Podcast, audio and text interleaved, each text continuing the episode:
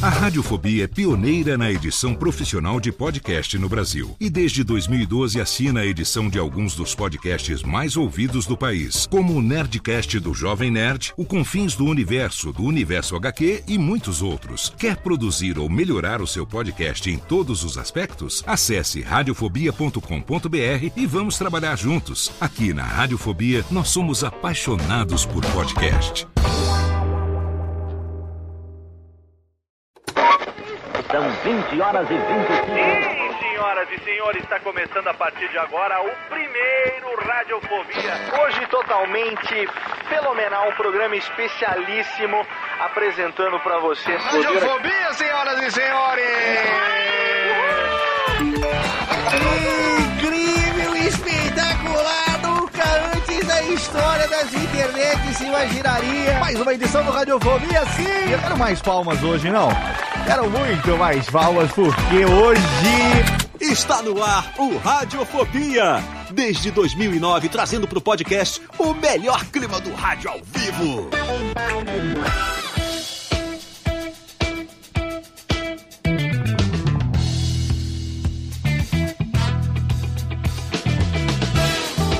Saudações, ouvinte radiofobéticos. Sou Léo Lopes e tá no ar pela Radiofobia Podcast Network. Mais um episódio do seu podcast que está às vésperas de completar 14 anos no ar. Mais um episódio do seu Radiofobia, Lens. Exatamente, Lens.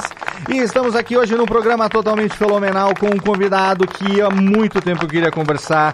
Eu consumo o conteúdo que ele produz toda semana, diariamente eu tô acompanhando, porque tem os stories ali do Instagram, onde ele tem gerado muito conteúdo legal a respeito de etimologia. Vamos falar hoje do significado, do estudo da origem das palavras, de uma, palavra, de uma parada muito legal que eu gosto muito também, que são as, as expressões idiomáticas, da onde que vem essas coisas. Por exemplo, Jéssica Dalcin, você aí no Rio Grande do Sul, você é uma pessoa sem eira nem beira ou não? Você é.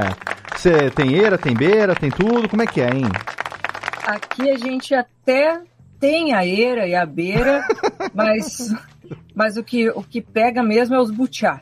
Butiá, olha, já vem. Butiá. Já vem Caiu os butiá do bolso. Caiu os butiá do bolso é, uma expressão idiomática a, a do pessoa sul. que não tem eira nem beira é decair os butiá do bolso. Olha aí, eu gosto dos regionalismos, eu gosto, eu gosto de entender como que uma expressão, né, expressões diferentes querem dizer a mesma coisa em regiões diferentes do país e a gente tem essa diversidade de regiões aqui. Você é a nossa representante da gauchia, então eu quero que você traga, por favor, algumas, algumas coisas aí da sua região. Você pode fazer até desafio pro convidado, viu?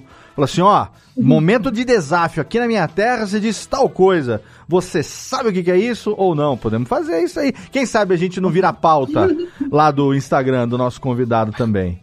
Não é verdade? É, não, a gente aqui tem muita proximidade com os países platinos, né? Uhum. Uruguai, Paraguai, Argentina, muita coisa que veio da, do espanhol. Então, tem umas corruptelas, assim, que. ah, enfim, né? Não, não quero me adiantar na, na pauta, mas é, o travesseiro é o correto. Ah, Mas. É, travesseiro. vassoura, é. E aqui falam travesseiro. Travesseiro, vassoura, né? Vassoura. Olha aí. É. Eu, eu, eu experimentei um pouco dessa loucura mental quando eu assisti uma série chamada A Casa das Sete Mulheres. É. Eu total. fiquei louco porque os caras falavam meio. meio. Como é que é que eles falavam? É, Castelhano É, meio. português? Exatamente, meio castelhano. Agora não me vem à cabeça exatamente o quê, que. Do Porque jeito não é que bem eles... um portunhol, né? É, é diferente. Exato, Não é, bem um, é um gauchês, é um sulês, não sei. Falaremos sobre isso também, porque hoje é dia de falar sobre línguas. E como ele já se manifestou, eu quero saber se você já tirou seu cavalinho da chuva, senhor Júlio Macode. Olá, Léo Lopes. Você sabe que eu, filho de professora de português. Ixi, vai, vai, vem carteirada já, Não, carteirada. de forma pelo contrário, carteirada quem dá é ela, porque escreve, escreve alguma bobagem no grupo da família. Escreveu, não leu, o pau Es- comeu. Escreve um porquê, escreve um porquê sem acento, Separado, entendeu? separado junto. Sendo que é a junto. bronca vem a cavalo. Você- Cavalinho da jovem a cavalo. Você apanha sem saber o porquê, junto e separado também. Exato. Não, eu, eu- ela bate sem saber o porquê, mas eu apanho sabendo. Sabendo, né? é, porque né? a mãe não a sabe por é a carteira é. da sala de É. aula, né? Exatamente. A mãe nunca sabe por que bate, mas o filho sempre sabe por que apanha, né? Exatamente. Essa é e, a Léo, eu tenho uma expressão Hum, da minha cidade. da- na verdade, assim, é meio da região, meio regional aqui. certo. Talvez ela se estenda até Serra Negra. Saberemos, vamos ver. Saberemos, não vou queimar Guarde a pauta. aí pra não queimar a gente- pauta. É. Exatamente. E temos também aquela que diz que na minha terra não tem sotaque, a curitibana Lana Távora, que mente descaradamente. Mente totalmente. Fala, piazada. Sem dolangue Aí. nenhum. Piazada. Eu não sei o que são palíndromos, mas eu odeio quando brincam de ler meu nome de trás pra frente. É, muito bem. Vamos falar pra você daqui a pouco como é que é a taxidermista, taxo... Tem um negócio aí que eu não sei exatamente o que, que é, que você vai nos esclarecer daqui a pouco. Esse negócio de piazada, é o pi... os piá. Lá no sul, a gente fala os piá também, é os guri, né, Jéssica? É os guri no sul, É, os né? guri, Os guri, Agorizada. agurizados, piá. que azedo, falamos também, tudo É, assim. A e- gente come os S também, não fala? Come não os fala S, plural. as portas, os, problemas, técnica. É isso é nós aqui também. Mesma coisa. E, e- e em Belém do Pará, como é que é? É os maninho, ô seu Vitor Estácio? Pega, moleque, tu é doido. Égua, moleque. Eras! Eras! Um, tem um lance porque a gente não tem o L sozinho, né? Aqui a gente não fala, por exemplo, galinha. É tudo com LH, É galinha. galinha. Galinha. É, e o N também é. É, Nha, eu já te nha, falei que eu sou, eu sou um ouvido de leproso pra detectar sotaque paraense. Eu falo, é ouvido de tuberculoso, eu acho a expressão, mas eu falo de leproso porque é mais pesado. É, mas acho que é ouvido de tuberculoso, eu não me engano. Mas assim, cara, aonde eu tiver. Tem um sotaque paraense, eu falo, e aí, esse sotaque aí? Vieste de Belém quando? Se for do interior, é tu viesse. Tu viesse. Tu viesse. Olha, e você, e Belém e o Pará, o norte do Brasil, é uma terra que tem muita expressão diferente. Eu, quando fui pra Belém, tive que fazer um mini curso, viu, pra aprender as coisas. Porque... É, uma reciclagem, né? Que fazer uma reciclagem. O Tive pessoal que fazer. do sul já fala mais como o pessoal de Minas, né? Por causa Como? da proximidade e tal. Ah, sim. Não. Não, fala, Fala muito. Não. não. tem trem lá no sul muito tempo. Não, não, tô falando do sul. do sul do Pará. né? Ah, Já- tá, é entendi. É porque do Pará pra baixo tudo é sul do Brasil, né?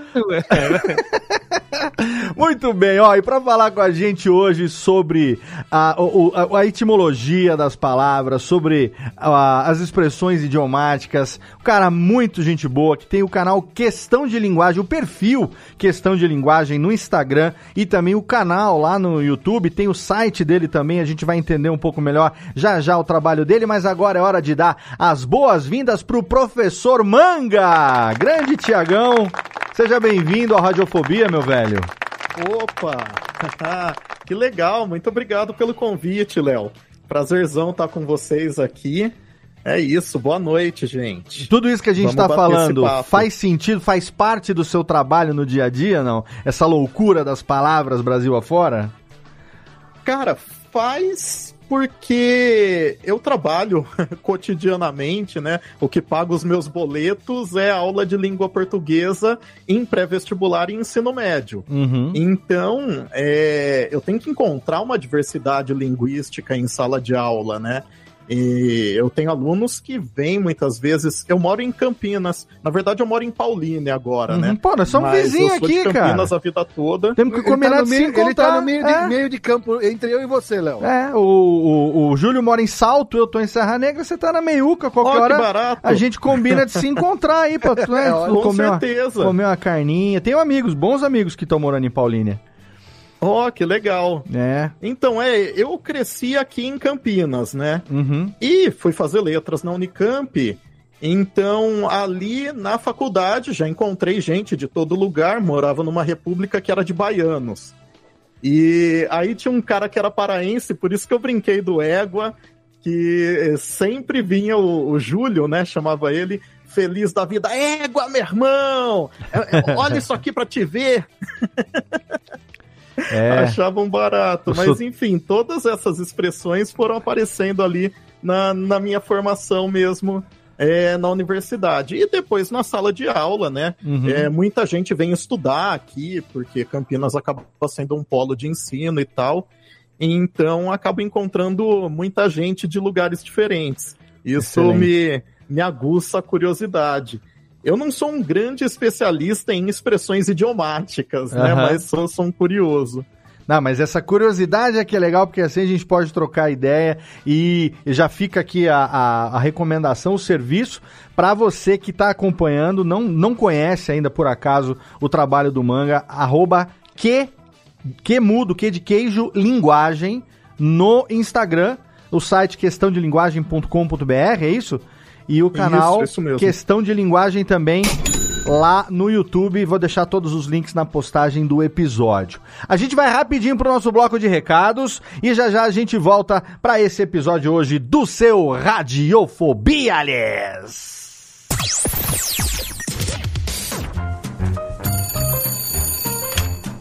Alô, Alô, é, é da rádio, é? é da Radiofobia, filho. Então, é que sabe que eu mando carta pro programa toda semana, tem uns 10 anos já, mas ninguém nunca leu as minhas cartas, rapaz. Carta, lindo, sério? Em pleno século XXI? E você ouve onde? No gramofone? Mas não tem nenhuma carta por aí, não, é? Ah, eu queria tanto ouvir o meu nome no programa. Tá, e qual é a sua graça? É Ostrogésilo, Ostrogésilo.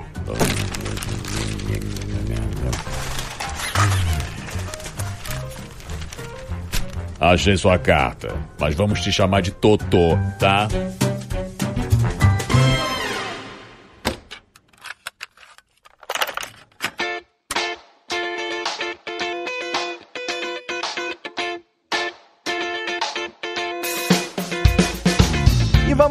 Rapidamente pro nosso bloco aqui de recadinhos, dessa vez no comecinho do programa, mudando um pouquinho o formato para poder dar um pouco mais de dinamismo, aproveitar o tempo dos nossos convidados e aqui eu tenho alguns recados importantes para você. O primeiro deles é com relação, é claro, ao nosso parceiro de hospedagem de tantos anos, olha, mais de uma década de parceria com o HostGator.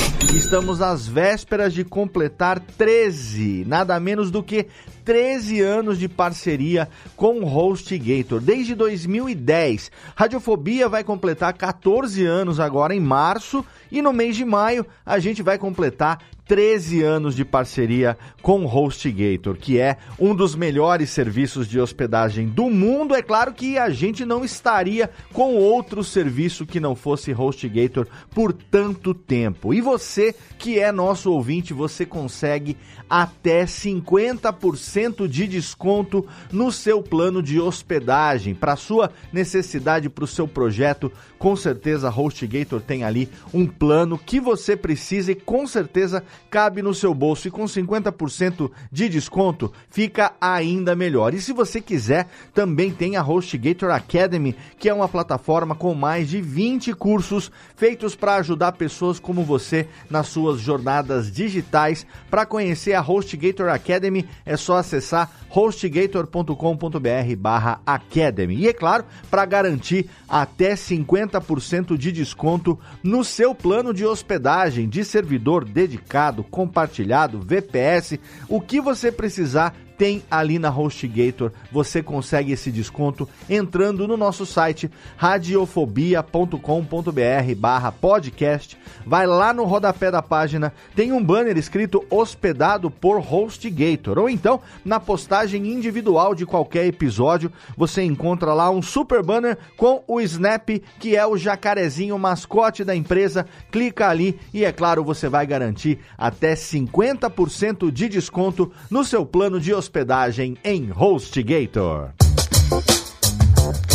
E eu tenho um outro recado muito legal, muito importante para você. Não sei se você conhece, mas é hora de, caso você não conheça, você acessar castnews.com.br. castnews.com.br cast.com.br. Cast News é simplesmente o maior site de notícias para podcasters do Brasil. Cast News foi criado em 2021 pelo Renato Tempo lá do Bicho de Goiaba Podcasts, e desde então vem publicando notícias relacionadas ao mundo dos podcasts no Brasil e no mundo, com uma newsletter semanal entregue toda segunda-feira pela manhã, com um resumo das principais notícias do mercado de podcasts, as principais notícias da semana que entraram no site do castnews.com.br. Na newsletter você recebe diretamente no seu e-mail toda segunda-feira pela manhã um resumo das principais notícias, além de muitos links úteis, eventos que estão acontecendo, cursos, enfim, vagas de emprego, tudo isso você encontra lá no Cast News. Você entra agora no site e você pode se cadastrar na newsletter. Já são mais de 35 mil pessoas que recebem a newsletter semanal do Cast News. E agora, Radiofobia Podcast Multimídia, a minha empresa, se uniu ao Bicho de Goiaba Podcasts e nós estamos produzindo o podcast semanal do Cast News, que vai ao ar a partir do dia 6 de fevereiro de 2023. Se você está ouvindo esse programa aqui no dia do lançamento dele, segunda-feira, 30 de janeiro de 2023, daqui a uma semana, às 7 horas da manhã, na segunda-feira, dia 6 de fevereiro, 7 horas da manhã, vai ao ar o primeiro episódio do podcast do Cast News que você já pode assinar no agregador da sua preferência. O feed já está no ar, ele já está lá no catálogo do Spotify, já está no catálogo do Apple Podcasts, no Pocket Casts, no Podcast Addict, no Podcast Republic, não importa qual é o seu agregador, o Cast News já pode ser encontrado lá. Já tem um trailer que foi publicado na semana passada para a gente fazer todas as configurações. Já deixamos ali o teaser do que vem por aí e o podcast do Cast News conta com a produção conjunta do Bicho de Goiaba Podcasts e da Radiofobia Podcast Multimídia com a minha apresentação. Eu mesmo estou apresentando esse novo podcast, a edição também é nossa aqui na Radiofobia Podcast Multimídia, então você pode esperar um produto de extrema qualidade, um podcast no padrão Radiofobia de qualidade com as principais notícias da semana relacionadas ao mercado do podcast no Brasil e no mundo. Não perca tempo, vai lá, tem link na postagem do episódio para você ir direto para o site do Cast News, assina a newsletter e, é claro, assina o podcast,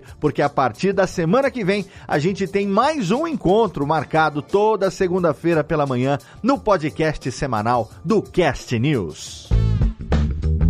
E temos aqui uma participação importante, na verdade não é uma participação, né? Porque ela é a produtora da bagaça. Eu tô falando de Jéssica Dalcin, nossa querida Jessiquinha, nossa gauchinha, que tem o seu podcast Ineditados, que é o podcast lá da rádio da Universidade Federal de Santa Maria. Ela é uma das criadoras, apresentadora, produtora do Ineditados, que vai ao ar ao vivo pela rádio da Universidade Federal de Santa Maria toda segunda-feira ao meio-dia e depois tem, é claro, os episódios publicados no feed lá no Spotify, no agregador que você quiser. Mas a questão aqui é que no episódio da semana passada, nossa querida Jéssica Dalcin saiu da posição de entrevistadora para a posição de entrevistada e contou a sua história no episódio do Ineditados, um episódio imperdível. Olha, Olha, eu tô até conversando com a Jéssica aqui porque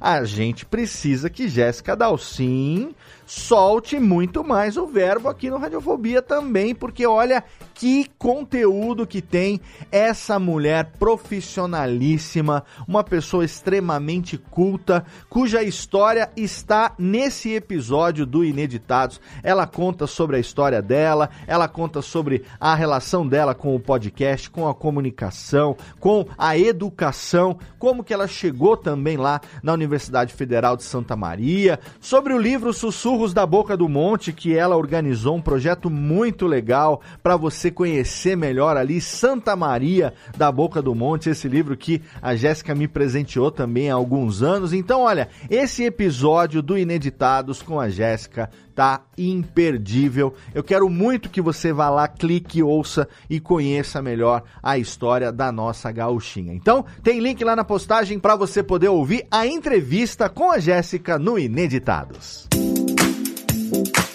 E é claro, por último, mas não menos importante, entre agora, totalmente de graça, nos nossos dois grupos do Telegram, o grupo do curso de podcast, t.me barra o curso de podcast, para você poder ter contato direto comigo, com muitos outros produtores, editores, quem trabalha profissionalmente com podcast. É um espaço de troca de informação riquíssimo, aonde muita gente está se ajudando ali no dia a dia, além, é claro, da gente poder ter contato direto com os assuntos relacionados à produção de podcast e também, é claro, o grupo de apresentadores, produtores e ouvintes dos nossos podcasts da Radiofobia Podcast Network, lá no Telegram t.me barra Radiofobia Network. Esse é o grupo da galhofinha, o grupo da baguncinha, o grupo que a gente manda link, manda meme, lá você fica sabendo em primeira mão as artes dos episódios, assim que elas ficam prontas, recebe o link para as gravações ao vivo em primeira mão também e tem contato direto com a gente ali, trocando ideia no dia a dia. Tem muita gente bacana da podosfera brasileira, muitos amigos podcasters que estão lá participando no dia a dia desse grupo tão legal que é o quintalzinho do Radiofobia. Aqui a gente tem o programa, o conteúdo para você. Lá no nosso grupo a gente estende o que acontece aqui no programa e estamos em contato direto todos os dias. Maravilha? Vai lá, espero você nos nossos dois grupos do Telegram. Agora, Técnica, sim, roda a vinhetinha, chama todo mundo, vamos começar, porque tem um papo muito legal pela frente com o nosso querido professor Manga, para você entender muito mais sobre a língua portuguesa. É dia de questão de linguagem hoje aqui no seu Radiofobia, aliás. Radiofobia. Radiofobia. Radiofobia. Radiofobia. Radiofobia.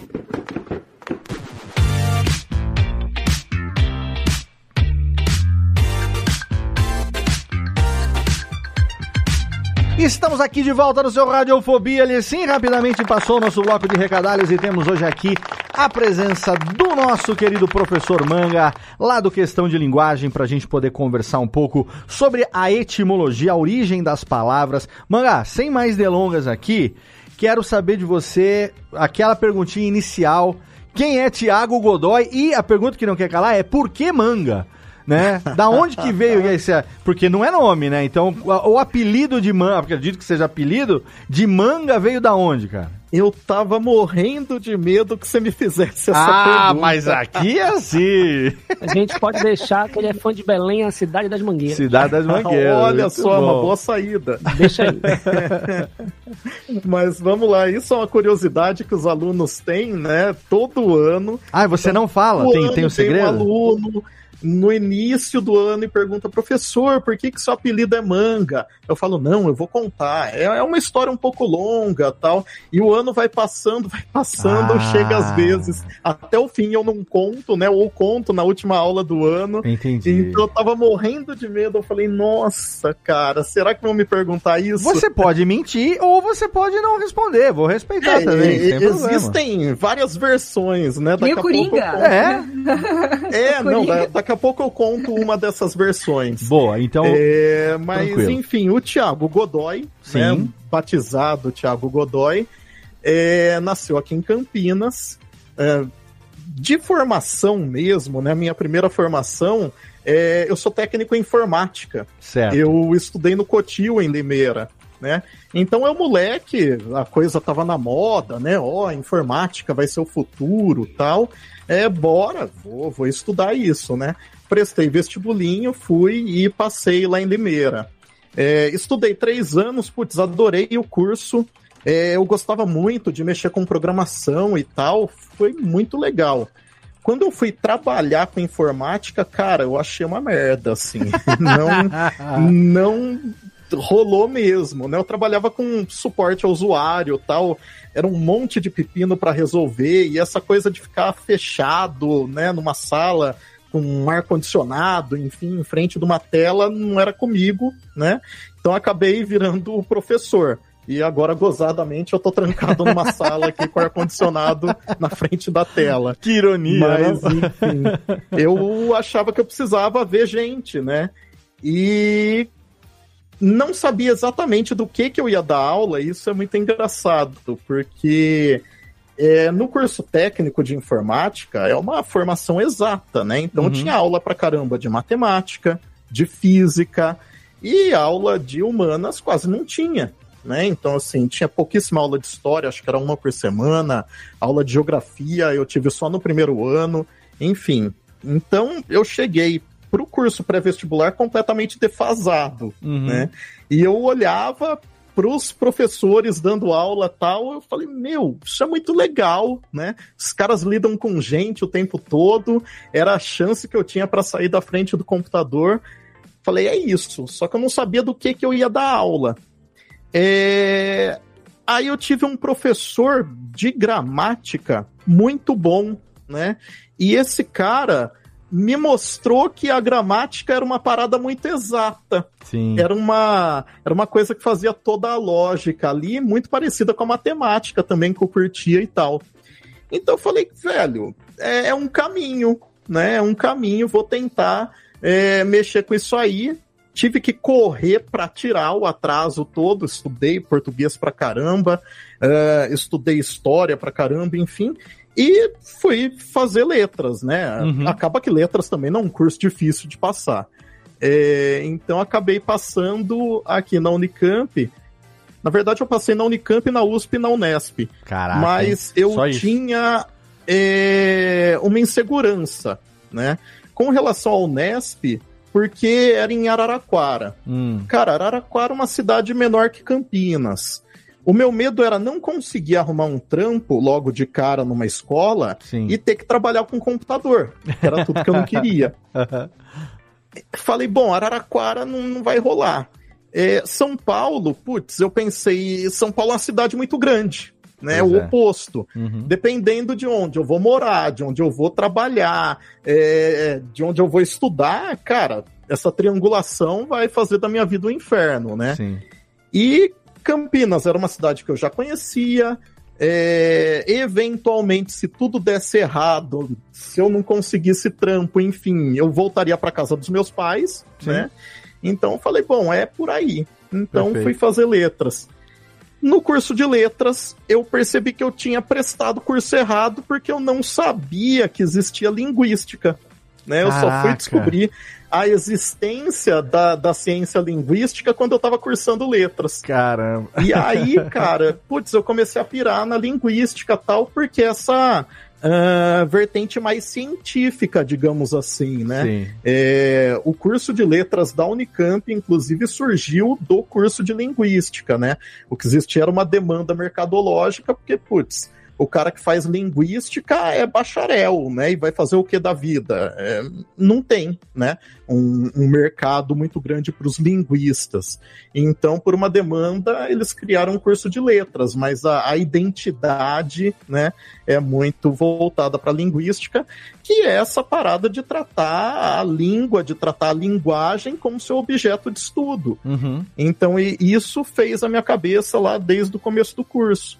Entendi. Cara, é é uma trajetória legal e assim, a minha dúvida é, é- eu quero entender um pouco melhor como que você acabou chegando nesse nesse perfil de conteúdo que você compartilha com a gente aí diariamente através do questão de linguagem, porque é um negócio que eu sempre gostei, eu sempre fui muito interessado, muito curioso para entender a origem das palavras, para entender essa coisa da etimologia, realmente é uma das coisas que mais me fascina, né? Eu, eu é, vou falar uma coisa aqui, ó, a técnica já tá olhando para mim, sim, eu vou ter que falar. eu falo quatro idiomas, já tomei um na orelha. E, e mesmo no japonês, que não é uma língua latina, totalmente diferente do português, é, é- essa questão da, da linguagem, de você entender, no caso do Japão tem os ideogramas, que tem o significado por si só, independente do som e tudo, é, mas é muito fascinante. E tem muito contexto histórico também que a gente não entende, né? Então, por exemplo, é, a gente está gravando aqui esse programa na metade de janeiro e, se eu não me engano, no dia de hoje ou ontem e tal, você postou uma, um, um vídeo no, lá no, no Instagram falando a respeito da origem da palavra obrigado. Né? E é muito legal. Eu não imaginava que seria. Porque a gente imagina que seria, sabe? Sei lá, lá no tempo dos antigamente, você falar muito obrigado, deve ter alguma coisa com você ser obrigado a retribuir de alguma maneira. Você tem uma certa suposição de que seja algo parecido. Tem coisas que você supõe totalmente supositório, diferente, né, do que da, da- da- da- do, do significado original, né? Então você acaba viajando na maionese. É, inclusive uma curiosidade com esse negócio aí do obrigado, que é, existe, não sei se você sabe ou não, tem uma, uma, uma parada lá no Japão que diz que o arigato do japonês ele seria uma corruptela do nosso obrigado que teria sido levado para o Japão pelos portugueses na época da abertura dos portos lá no Japão. E é é uma lenda total, né? Eu que morei no Japão estudei lá, a minha professora na época eu perguntei, eu como brasileiro, ela falou: "Não, aí vem a origem do arigato, que vem do domo, arigato, gozaimasu, arigatai, aquela que também tem um pouco a ver com o nosso obrigado aqui. O significado do arigatai é algo difícil de você obter, sabe? Então é uma coisa que tem a ver também com retribuição, né? É, é louco esse negócio de você entender é, que mesmo em lugares diferentes, com culturas totalmente diferentes, às vezes as palavras elas podem ter mesmo que, meio que a mesma origem, digamos, cultural, né, nesses países. Você já ouviu falar disso ou não? Então, Léo, isso é, é muito doido, porque é, existem duas formas de você pensar a história da língua, né? Você pode pensar a história da língua a partir dos elementos internos da língua. Então, se você pegar desde o latim para chegar até o português, as palavras passaram por um caminho e é, esse caminho é relativamente previsível. Né? Uhum. Então você tem mudanças geralmente na forma das palavras e essas mudanças é, você consegue categorizar, botar em tabela tal e sacar mais ou menos o que que do latim vai dar em português. Uhum. Beleza. Essa história interna da língua é uma história meio asséptica, porque não tem gente, não tem pessoa, né? Uhum, é você sim. olhar para a língua como se fosse um sistema. Exato. E o grande barato é que as línguas são faladas por pessoas, pessoas de carne, osso, cabelo, dente, gente que está vivendo, que está se relacionando e que não necessariamente está pensando no que está falando quando está falando. Exato. Então, é, as pessoas vão moldando a língua a partir das suas atividades, e essas atividades estão inseridas dentro de um contexto histórico. Então, essa história que é extralinguística acaba impactando consideravelmente a língua. Então, assim, sempre me fascinou isso, e aliás, né, o meu mestrado é nisso, o, o meu doutorado em curso também é nisso, é a história social da língua. Então, quando, quando eu falo naquele vídeo né, sobre o obrigado, tem uma coisa lá que é interessante. É, obrigado só tem esse sentido de agradecimento no português a partir do século XIX, né? Dicionarizado lá pelo meio do XIX. Então, assim, se você olhar para os contatos alegados né, dos portugueses com os japoneses para influenciar o arigato, você vai falar: opa, peraí, mas o obrigado não significava obrigado naquela época, né? Hum. Que normalmente a lenda contada aí sobre o obrigado a influenciar o arigato é nas grandes navegações, né? Então, quando os portugueses chegam lá no século XVI, no Japão Exato. tal, e negociam. Cara, né, obrigado não significava isso naquela época. Então, Ah, olha aí. você já diz, Exatamente. peraí. Sim. Então isso já é estranho, Aham. né? E aí, se olhar para o japonês, tal, você vai ver que essa raiz, né, do, do arigatai é documentada, acho que no século VIII, no século VI, Uhum. já tem texto, né, em que essa palavra aparece. Então, você, opa, arigato é mais antigo que obrigado. É, não, os samurais, os samurais falavam arigataki shao É, exato, Já então- era uma coisa muito mais antiga, né? Então você vê que é uma lorota, né? Aham. Só que quando. é, eu acho que é a base de toda fake news, né? Você tá contando a história e você coloca uns elementos de verdade ali, tipo, ó, os portugueses chegaram ao Japão, comerciaram com os caras e, E tem tal, palavras né? que são efetivamente derivadas do português, Exato. como o próprio e, e pão. palavras lá- cotidianas, tipo pão. É, o japonês chama pan, é por causa, vem Pan. por causa do... Castira, por exemplo, em japonês tem um doce chamado castira. Castira vem desse doce com recheio de creme de confeiteiro, né? Que é um doce português, e o japonês herdou isso. Então, como Aham. existem as palavras Várias que palavras, né? efetivamente... Tabaco. Exato, é, tabaco, é isso mesmo. Eu acho que vidro também, né? Vidro eu sei que tem uma palavra mais antiga, que eu acho que é biidro, bi, birido. Vidro eu não sei. não. E aí tem uma palavra mais nova que o, que o japonês usa. O japonês usa garaço, que é e- de que glass. é, que é holandês. É, usa garaço, que seria o glass mesmo, em inglês, Que é o caso. glass, mas, é. exato, que, que, é, é- que é o glass holandês, né? Porque tanto os portugueses quanto os holandeses é, comerciaram muito né, nesse período das grandes navegações com os japoneses. E aí, exato, você tem né, todo um, um fundo de verdade, então fica muito fácil de contar uma mentira. né? É, e, e- e isso que você está dizendo, você, você me fez a pergunta no início, né? É, que era, pô, as pessoas geralmente têm uma intuição Uhum. sobre as palavras, e eu acho que é isso que acaba até fazendo com que as pessoas assistam. Será que é verdade isso que eu ouvi dizer, né? Será que é exatamente isso que eu tô pensando? E às vezes a pessoa fica feliz da vida e fala: "Nossa, né, que legal, eu acertei um chute belíssimo", né? Sim. Só que outras vezes não é e as pessoas ficam bravas. É o, o caso do forró, né? Ah, do tempo- forró?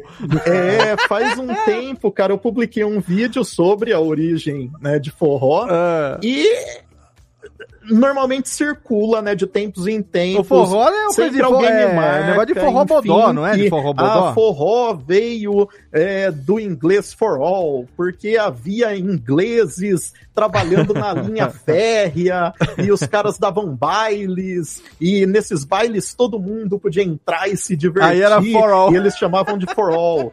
É, outra versão é é, pilotos norte-americanos que vieram para a base de Natal, esses caras ficavam entediados também, faziam seus bailes, e aí eles chamavam de for all. E, Essa é a cara, versão que eu tenho, inclusive. É, a isso é lorota, né? Não, mas não é, tem a ver com. É. Eu achava que né, tem a palavra forrobodó, não é? Não é alguma coisa Exato, assim? Que exato. quer dizer bagunça, festa, um negócio assim? E Tem, tem um cara chamado Evanildo Bechara, ele é um dos maiores filólogos né, da língua portuguesa, ele é imortal da Academia Brasileira de Letras e tal, e ele escreveu um estudo super extenso sobre a etimologia de forró, Caraca, passando tese de mestrado de forrobodó, forró. Né? E ele vai chegar lá na Península Ibérica tal, e vai dizer que o forrobodó veio do francês, né? Faubourdon, que é o, o falso bordão, né? Isso o pessoal que estuda música barroca tal conhece. Então o cara faz todo esse trabalho documentado da hora mesmo, sólido, né? Aí eu vou lá, leio o artigo do cara, gravo o vídeo, né? Aí as pessoas botam no comentário: eu não concordo com você. Essa sua versão aí não é boa. Falar, cara. Pior é que eu é, concordo com você, você tá errado. Essa é, Isso. não, e, e é muito doido, assim, que é tipo, essa sua versão aí não é boa. Essa sua Cara, versão é. É muito louco. Inventa outra que é versão Tem melhor. muito estudo. Tem muito estudo nessa versão.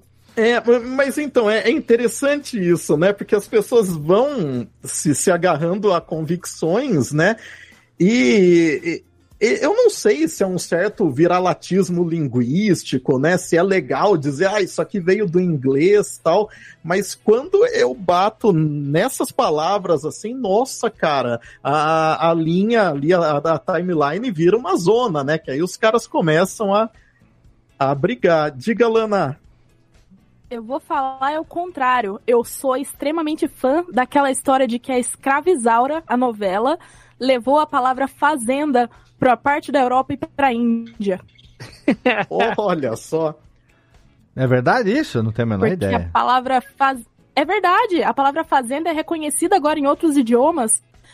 Porque eu não sei exatamente em que momento da história isso aconteceu, mas o pessoal da, de uma parte da Europa e da Índia exportavam muita novela brasileira. Uhum. E aí eles estavam vindo telenovela lá em idioma brasileiro e acabou ficando fazenda, fazenda, pequenas Ah, chácaras, é. né? Ou grandes Aham. chácaras, ficou fazenda. Eles usam essa palavra. A Escravizada foi uma das novelas mais vendidas da história do, do É, E, a- da dramaturgia e brasileira. agora, e agora o Lucas Neto aí, né, continua fazendo, Continua a- fazendo- o colonialismo inverso, né, levando o português brasileiro para Portugal e as crianças não estão falando mais português português. É, cara, uma, uma seguidora que é portuguesa me mandou uma notícia que saiu no jornal lá dos pais indignados, né? Estão levando filho pra fono.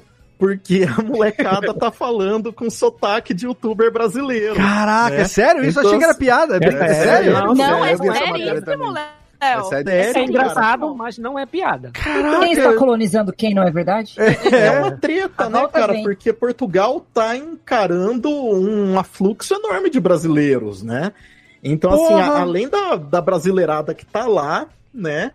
É, todo esse poderio dos youtubers brasileiros e tal, cara, tá rolando uma xenofobia pesada, assim. Caraca, tá. Então, Porra, levou é, meu pau Lucas Brasil, Neto, agora se fode aí, Lu- irmão. É. Lucas Neto, Pedro Álvares brasileiro. Devo é, Mas devolve, xenofobia- devolve nosso ouro. xenofobia de português com brasileiro sempre teve, né? Agora os caras só Caraca, estão sofrendo com o negócio. piada. Mas realmente, Exato, né? A exato. internet, a internet eliminou distâncias e universalizou isso. Isso, é, com certeza, tá, a gente está vivendo esse fenômeno agora com a globalização e com a instantaneidade das coisas, é, numa velocidade muitas vezes maior do que essa influência toda etimológica do passado, né? Ah, pa- pensando nisso agora, cara, eu achei que fosse piada, mas que, que, que doente, que doente não, que, que incrível até, acho que falar, né, esse, esse fenômeno, Você queria falar né? em inglês, né, Léo? Você queria sickening. Não, não, não, não, não ia falar nada Ele- disso. eles estão com sorte porque não, não começaram a assistir ainda o. Como é? O Igor Guimarães, alegria. É, oh, Aí, que alegria. É tá churuco? Eu vou matar a sua família. Ô, eu não sei quem é, eu perdi o, o meme, acho. É o, um youtuber? o Igor Guimarães, é um Guimarães. humorista, um humorista de stand-up que fala meio assim, ele fala assim meio forçado, mas diz que é de verdade. É, mas na verdade quem conhece ele sabe que não é.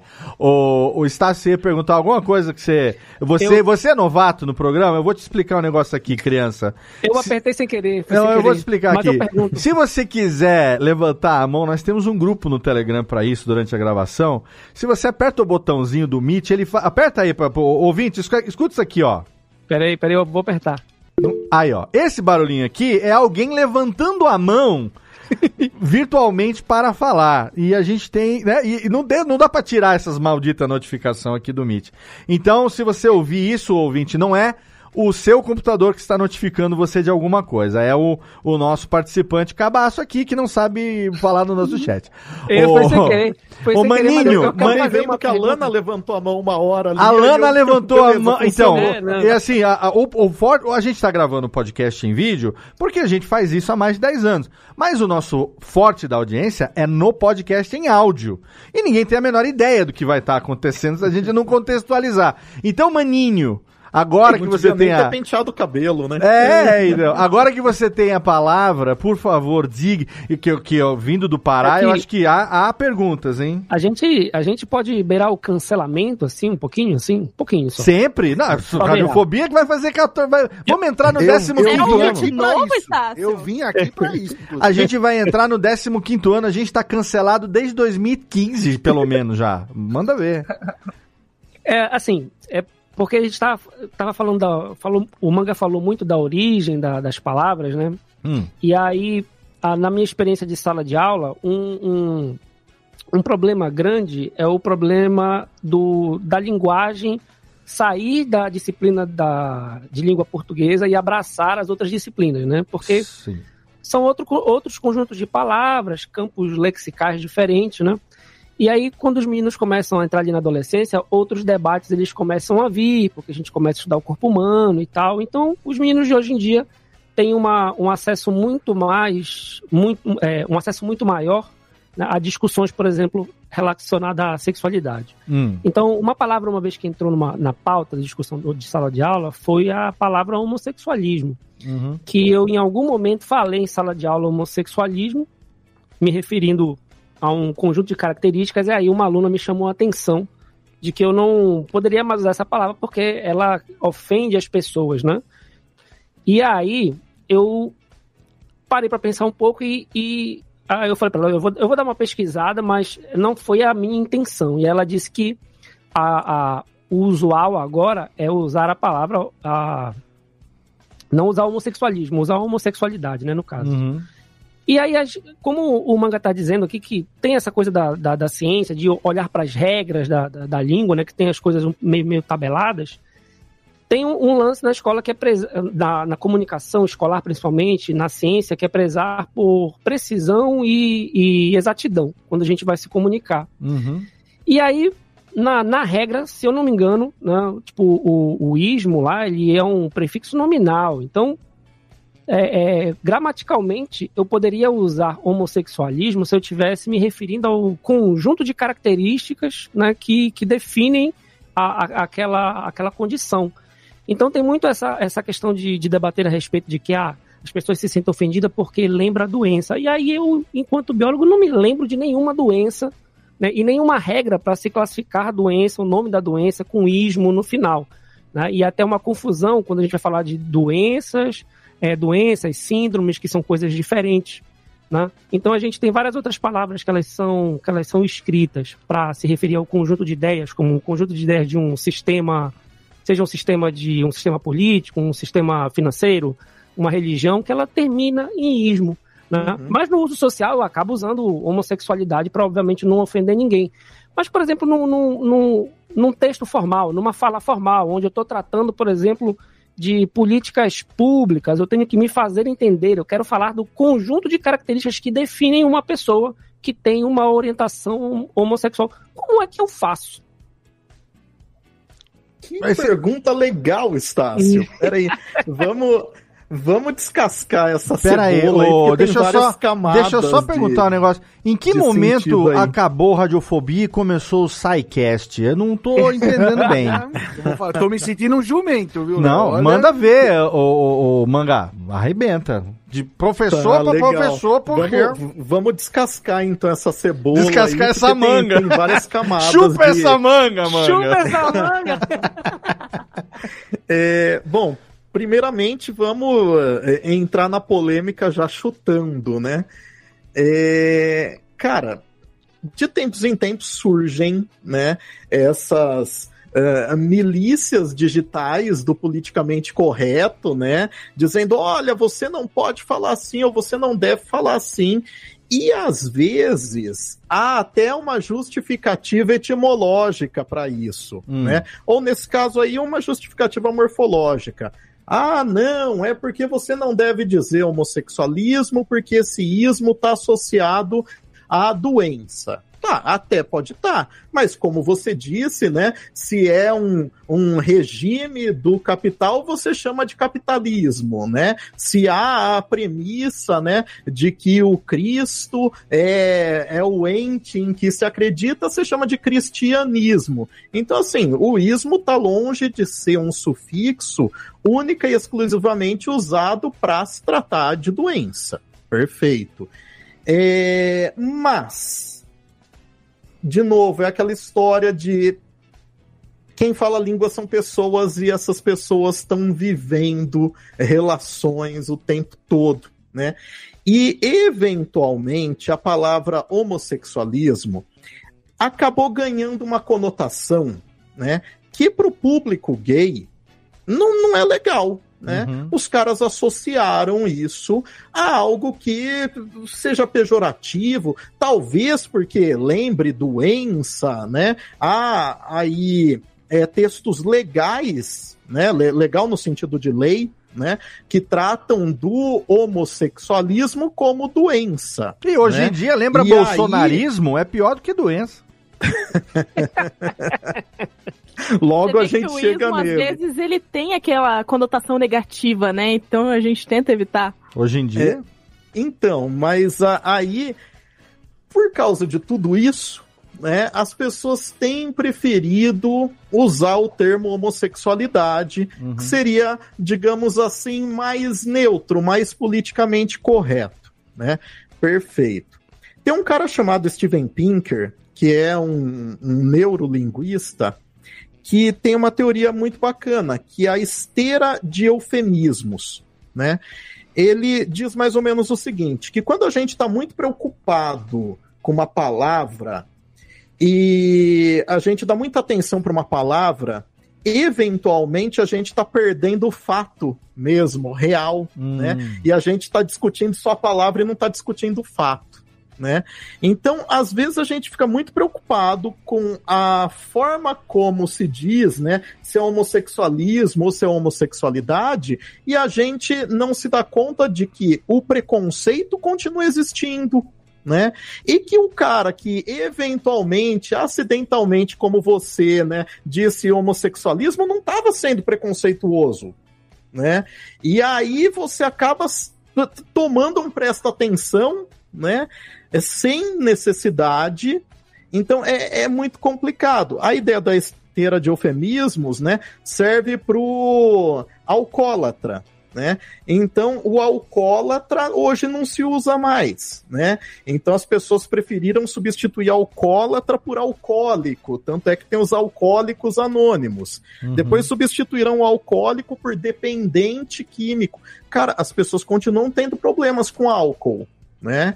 Mas parece que há uma preocupação muito grande com a palavra e há a impressão de que quando a gente muda a palavra, a gente está mudando o mundo, mas não necessariamente. Né? A gente pode estar trabalhando só na superfície ali e é, problemas que são estruturais, né? Como o- os preconceitos todos, né? Enfim, continuam ali, né? É, então, eu, eu acho que há essa questão, né? E aí tem uma outra coisa que você tocou também, que é a precisão terminológica, né?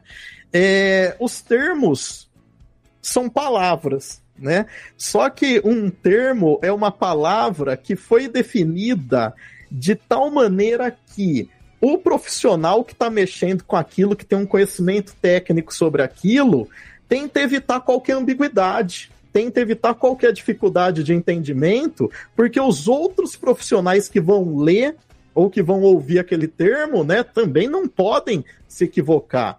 Então, assim, geralmente, seja um texto das ciências humanas, né, do- do- ou das ciências exatas, enfim, das biológicas, é praxe normalmente você dizer, olha, eu tô falando disso a partir da perspectiva do fulano, do Beltrano e tal, para ninguém te entender errado. Né? É, então, assim, é, essa é a grande confusão que a gente acaba criando. Por quê? Porque os termos né, acabam coincidindo com palavras que estão circulando por aí. E como todo mundo fala, né? Como dizia minha avó, até papagaio fala, todo mundo quer dar pitaco, né? E todo mundo quer é, participar também, porque se sente e é dono da língua, né? Uhum. Então, assim, eu, eu concordo muito com você quando você diz, olha, quando é um termo técnico, eu preciso dar um outro tratamento. Ou então, né, você vai ter que fazer um monte de observações do tipo, usamos aqui a palavra homossexualismo, embora saibamos que possa haver conotações negativas e tal, tal, tal. Então você acaba tendo que se calçar de todo lado com medo do cancelamento. Sim, né? sim.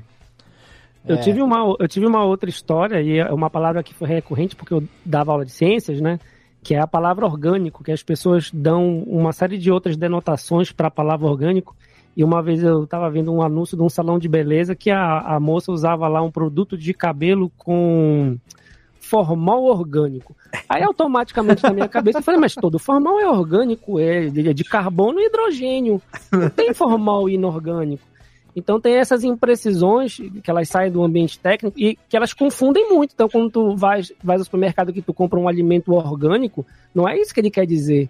Ele quer dizer Nem- que ele tem uma, um cultivo mais próximo do natural possível. Exato. Porque, por exemplo, tu, tu Isso é comes... gourmetizar a língua. É, tu comes... Ni- Ninguém mais come carne, todo mundo come proteína agora, É, né? isso. Ah, É. mas vocês não vão chegar aqui e vai falar que eu não posso comprar o meu alface transgênero no supermercado. Tem isso também. Isso também. Pois é, aqui na roça a gente ainda come mistura. É arroz, feijão e É mistura, mistura. boa, Léo. Mistura. Arroz, feijão e a mistura. Qual é a mistura? Entendeu? Ah, porque vou... É, agora é uma proteína, né? É, Agora não, é porque estou, na academia, tenho que pensar nos macros. Então é gordura, proteína e carboidrato. Carboidrato, Mas no é. meu prato é arroz, feijão, salada e mistura, irmão. É assim que funciona. É isso aí. Ô, Lana, você tinha puxado aqui um negócio interessante. Eu queria que você fizesse essa pergunta, porque eu tenho uma, uma, uma dúvida também com relação a algo relacionado a isso que você colocou na pauta, negócio de pronome de tratamento. O que, que, que você queria puxar? Eh, Vai, vai pelo teu caminho aí que eu, eu tenho também depois um, um complemento. Rumo Ah, ao é que eu- cancelamento, vamos lá. É, é, É esse isso, ponto. é isso. Eu ia só A nossa meta a é essa, Que o nossa meta é essa. começou. A nossa meta é essa. Fala aí, Lana. Então, é que eu acompanho o trabalho do professor já tem um tempinho, né? Então, algum tempo atrás, o professor comentou sobre o uso de pronomes e tratamento neutro, né? E como isso tem aplicação direta na língua portuguesa, porque é uma língua viva, né?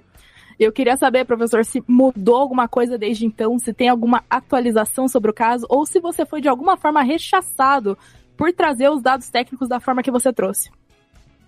É, Lana, eu acho que eu não fui rechaçado porque pouca gente viu o vídeo. Vamos fazer isso agora, falar, então. Eu tenho 26 anos, então eu sou bem próxima da geração Z. Eu poderia estar te cancelando agora, então cuidado com as suas próximas palavras. Entendi, entendi. É, Ai, ai, cara, muito bom. Essa, essa daí não tem medo da frase amanhã passa no RH. Ela não tem medo. Ela... Cara, é, é bom porque eu dou aula pra pessoas que têm quase a sua idade, assim, então eu tô beirando o cancelamento o tempo E todo. eu tô na melhor idade, que como a gente explicou, é aquela onde você está vivo até o dia de amanhã. Aí amanhã você É acordou, isso. continua vivo, a melhor idade é essa. Vai, continua, mano. Mas, cara, é, eu acho que assim, eu não fui cancelado porque pouca gente viu o vídeo, né? Como eu disse, Uhum. eu comecei a, a publicar lá no YouTube e assim. As pessoas não param pra ver um vídeo É. de 10 minutos sobre linguística. Sim. Né? Sei lá, cara.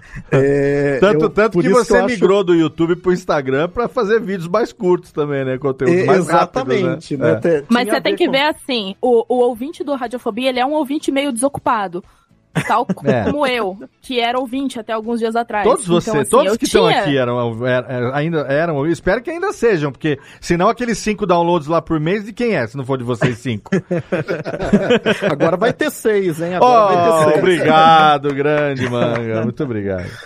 Então, é, isso é uma coisa louca também. Eu tô começando a, a elaborar uma coisa aí que vai ter um formato de podcast, porque o podcast é outra pegada. Sim, né? claro. Eu, eu acho que o podcast revolucionou, principalmente aí durante a pandemia. O podcast é muito mais antigo que isso, Uhum. mas durante a pandemia revolucionou a forma da gente consumir conteúdo. Uhum. Então, assim, ou foi pra coisa absolutamente enxuta de 30 segundos no Ou é um Reels, programa de ou duas horas, é uma que nem o parada de nosso. 4 horas. É, Né? nem tanto. Não há é, meio a gente tá termo. no, Não, a gente tá no meio termo, a gente tá no racional aqui.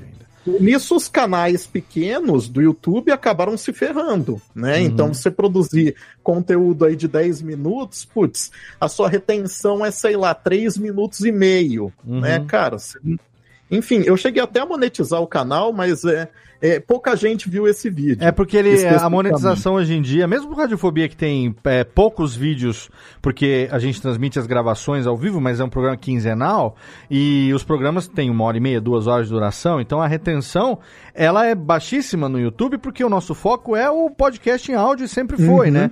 Que é pro cara que tá fazendo qualquer coisa, que não exige Sim. dedicação intelectual ali, né? Ele pode estar ouvindo o, podcast. É, é a característica básica do podcast.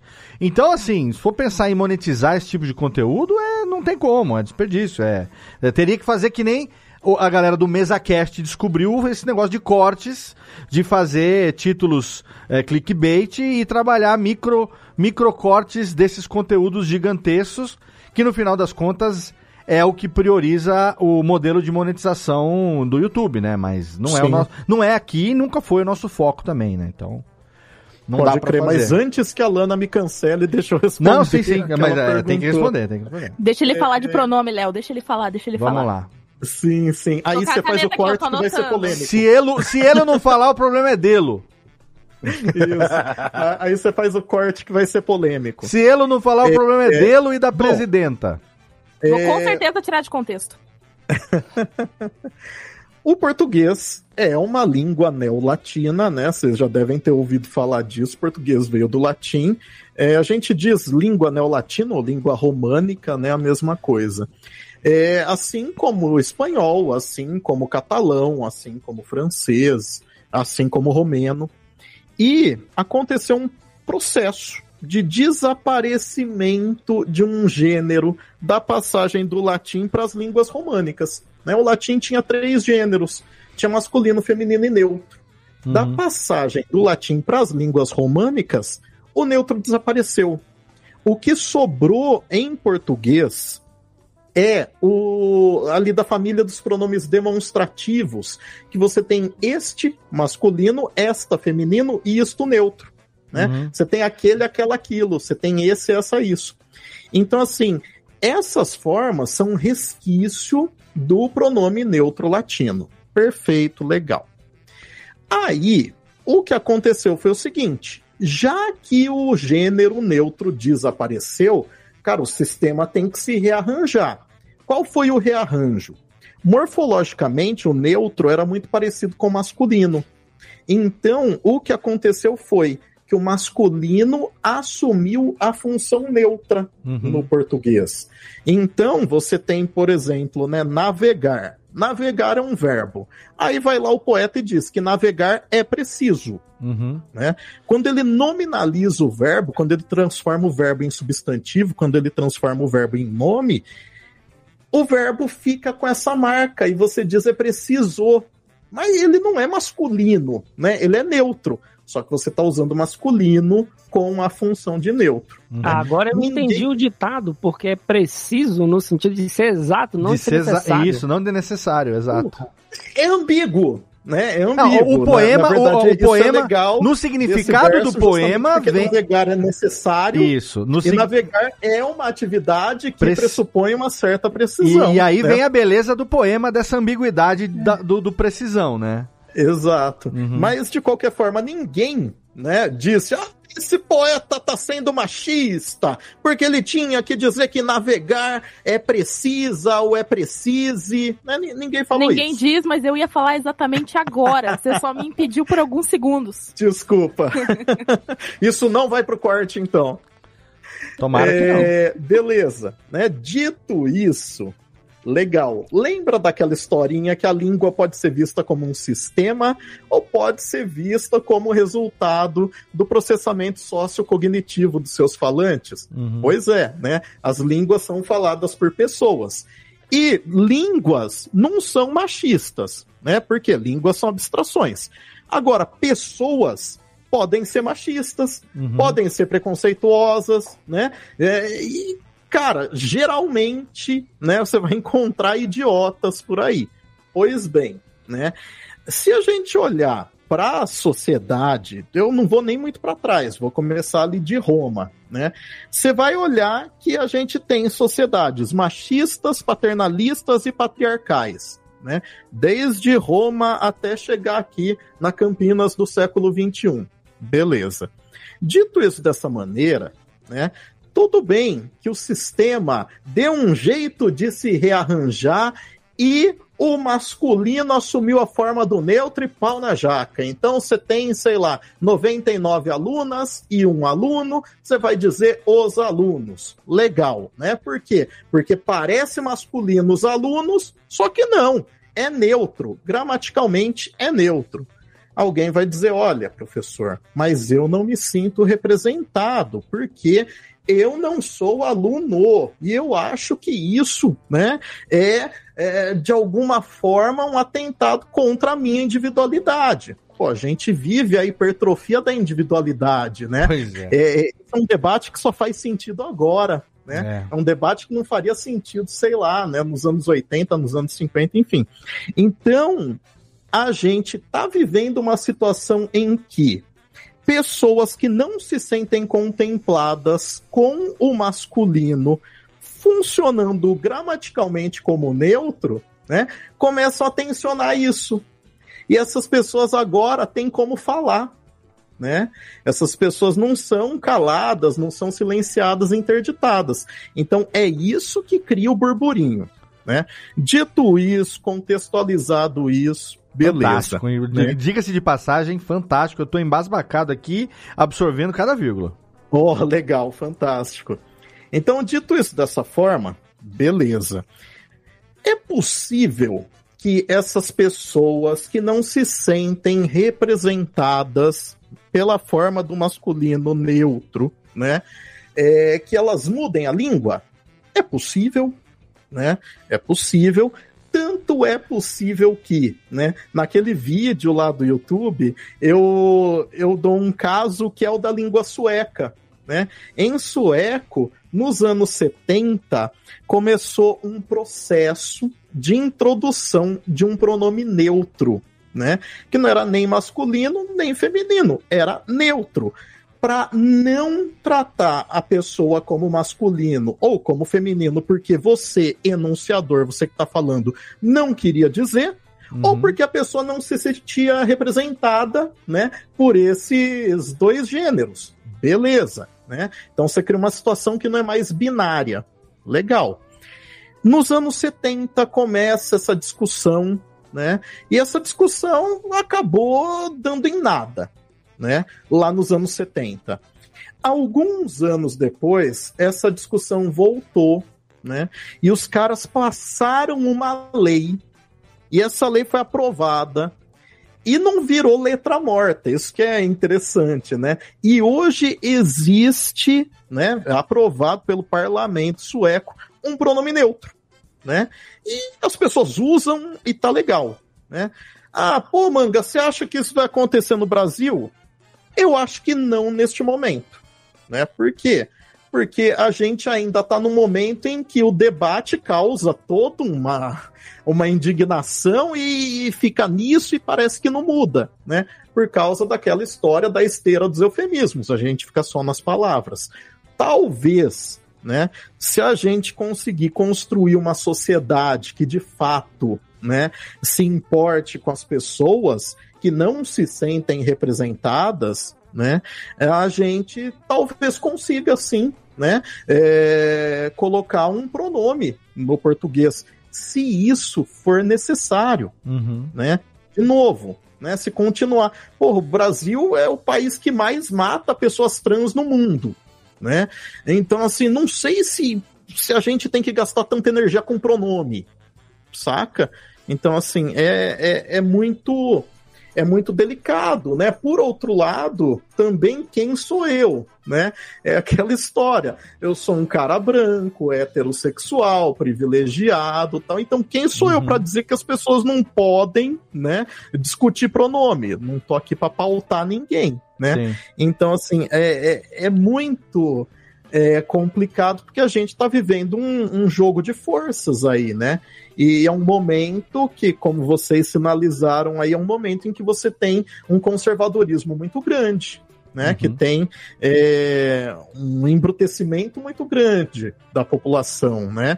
É, cara, essa história, né, do, da ideologia de gênero, cara, isso é um dos maiores espantalhos que já foram criados né? É a mamadeira eu... de piroca sociológica. Exatamente, a mamadeira de piroca. Então, assim, porra, eu tô enfiado em escola faz 20 anos, cara. Eu nunca, nunca ouvi falar de ideologia de gênero. Eu ouvi uhum. falar de ideologia de gênero na internet. Sim. Né? Então, assim, é uma doideira isso, cara. Então, a, a gente está num momento em que você tem a sociedade, né, é, muito refratária a Uhum. qualquer tentativa de mudança, a qualquer tentativa de inclusão. Né? A gente teve um, um presidente até né, t- 13 dias atrás aí, que dizia que a- as minorias teriam que se curvar à maioria. Ah, é. Né? Então, assim, é, é- é- esse é o é, esse é o prognóstico, né? E não é muito favorável. Mas, Olana, a gente pode, por exemplo, se mirar nos estados do Nordeste, né? Que lá nos estados do Nordeste eles já são mais avançados em relação a isso, porque já vamos na casa de Léo, Olha aí. Sim, vamos na, na casa de. Júlio, na casa, hum, na casa de Jéssica. Não tem É. doida. O Entendeu? Estácio Lá o deu aula, é- deu- o Estácio deu aula com vestido de mãe. De mãe. É. O menino levou o vibrador pra sala. O que, que é aquilo? É coisa de mãe, Coisa de mãe. Né? A Fala- Jéssica tem experiência em sala de aula também, Fala, né, Jé? O que, que Jéssica. você diz aí? É, eu estava aqui prestando atenção, né? Também estava bem quietinha aqui prestando atenção e agora tentando juntar todas essas informações aí, me, me veio uma, uma, uma, uma constatação, sei lá, talvez é, justamente porque seja tão duro, seja tão grande esse embrutecimento aí que a gente está passando, seja mais fácil para como mas estou aqui filosofando, né? Vamos. seja mais fácil trabalhar no simbólico por causa da sua ah, fluidez. Já que a gente está lidando com palavras que né, é uma coisa viva, a gente está vendo isso acontecer. Então, parte de um movimento social instituinte que você consiga emplacar, né? consiga ter pessoas que, ah, é, que vão se aderindo a essa dinâmica nova, né?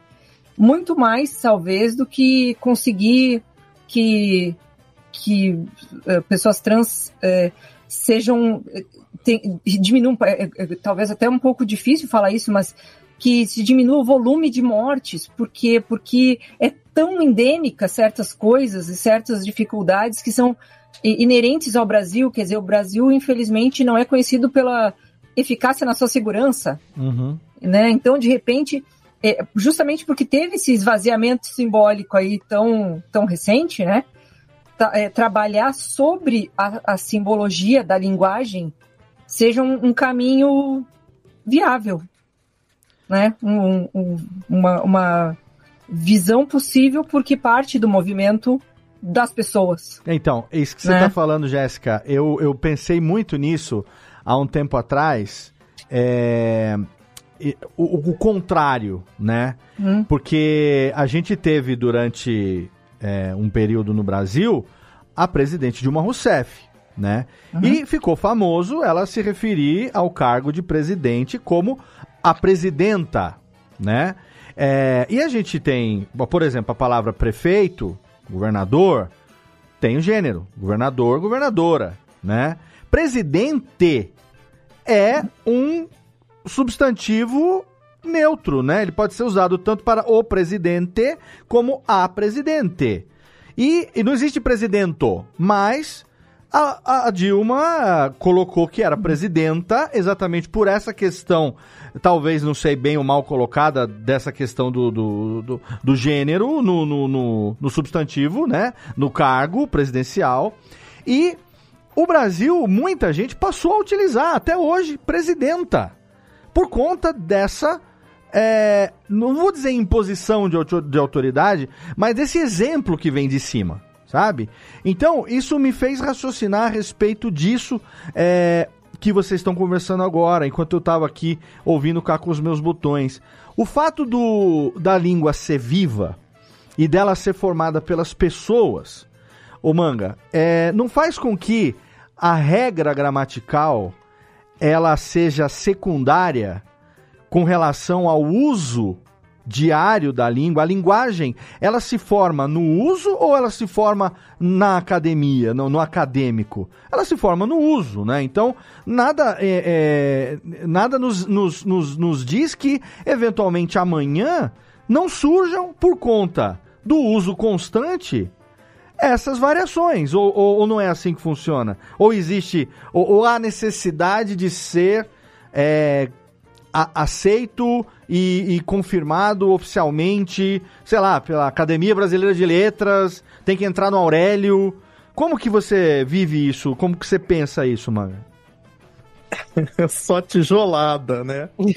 É, vamos Não, não, lá. porque eu, assim, eu, É, quis, eu quis aliviar, na verdade, porque é, é- é- Não, é o não. fato de achar que, por ser uma coisa viva e usada no dia a dia pelas pessoas, são as pessoas que vão fazer com que aquilo se mantenha ou se perca, né? Essa é uma Uhum, abstração bem, perfeito. bem Ó, filosófica, né? É. Ó, olha que interessante. Vamos, vamos pensar no caso de presidenta. É, quando as palavras em português terminam com NTE, né? Geralmente, não é sempre, mas geralmente. Geralmente, elas vieram, não. elas vieram do particípio presente latino, né? E elas vão dar palavras que são comuns de dois gêneros, né? Então, o amante é aquele ou aquela que ama, né? O falante é aquele ou aquela que fala. O pedinte é aquele ou aquela que pede. O ouvinte é aquele ou aquela que ouve, e assim por diante, né? Então, o que acontece com o presidente é justamente isso, né? Aquele ou aquela que preside. Beleza, né? Agora, quando você olha para a história do Brasil, você vê que não há uma neutralidade em presidente. Porque até a Dilma não houve em toda a história republicana Uma outra mulher, mulher, que sim. ocupasse o cargo máximo do poder executivo. Uhum. Dilma Rousseff, portanto, foi lá e disse: Olha, eu quero marcar no gênero da palavra presidente essa situação que é ímpar Uhum. de uma mulher estar ocupando, né? Essa de uma mulher está Sim, ocupando mulher, essa boa. posição, né? E ela vai lá e coloca uma desinência para reforçar, né? E para dizer a presidenta. Não foi a Dilma que inventou isso. É, essa palavra já é dicionarizada, né, desde o século XIX, presidenta, com a desinência de gênero, né, com essa flexão pro feminino, mas a Dilma inaugura isso no Poder Executivo. Cara, foi uma discussão, foi uma treta infinita. Todo mundo vinha me perguntar, pô, mas essa mulher, essa mulher é uma ignorante, né? Como é que ela vai e coloca Uma a desinência de gênero aí, é uma ignoranta, né? Pois é, é, é uma estupidez, pra que isso, né? Cara, Três horas da manhã tinha gente te ligando falando, mas ô Manga, e aquele negócio lá da Dilma lá, é presidente ou presidenta? Isso, é mais ou menos por aí. E aí, cara, você pega, né, uma outra palavra que nunca causou nenhum desconforto, né? Porque você pega assim, tudo bem, falante é aquele ou aquela que fala, pedinte é, aquela, é aquele ou aquela que pede. Governante é aquele ou aquela que governa. E governanta? A governanta toma conta da casa. Você já viu alguém reclamando da palavra governanta? Vou anotar essa. As pessoas reclamam de presidenta. Uhum. Agora, porra, mas não é o mesmo processo gramatical? É exatamente o mesmo. Então, assim, né, é, de novo, a gente está lidando com pessoas, né, e as pessoas, via de regra, né, acabam tendo comportamentos estúpidos, né? Então, cara, é muito doido isso.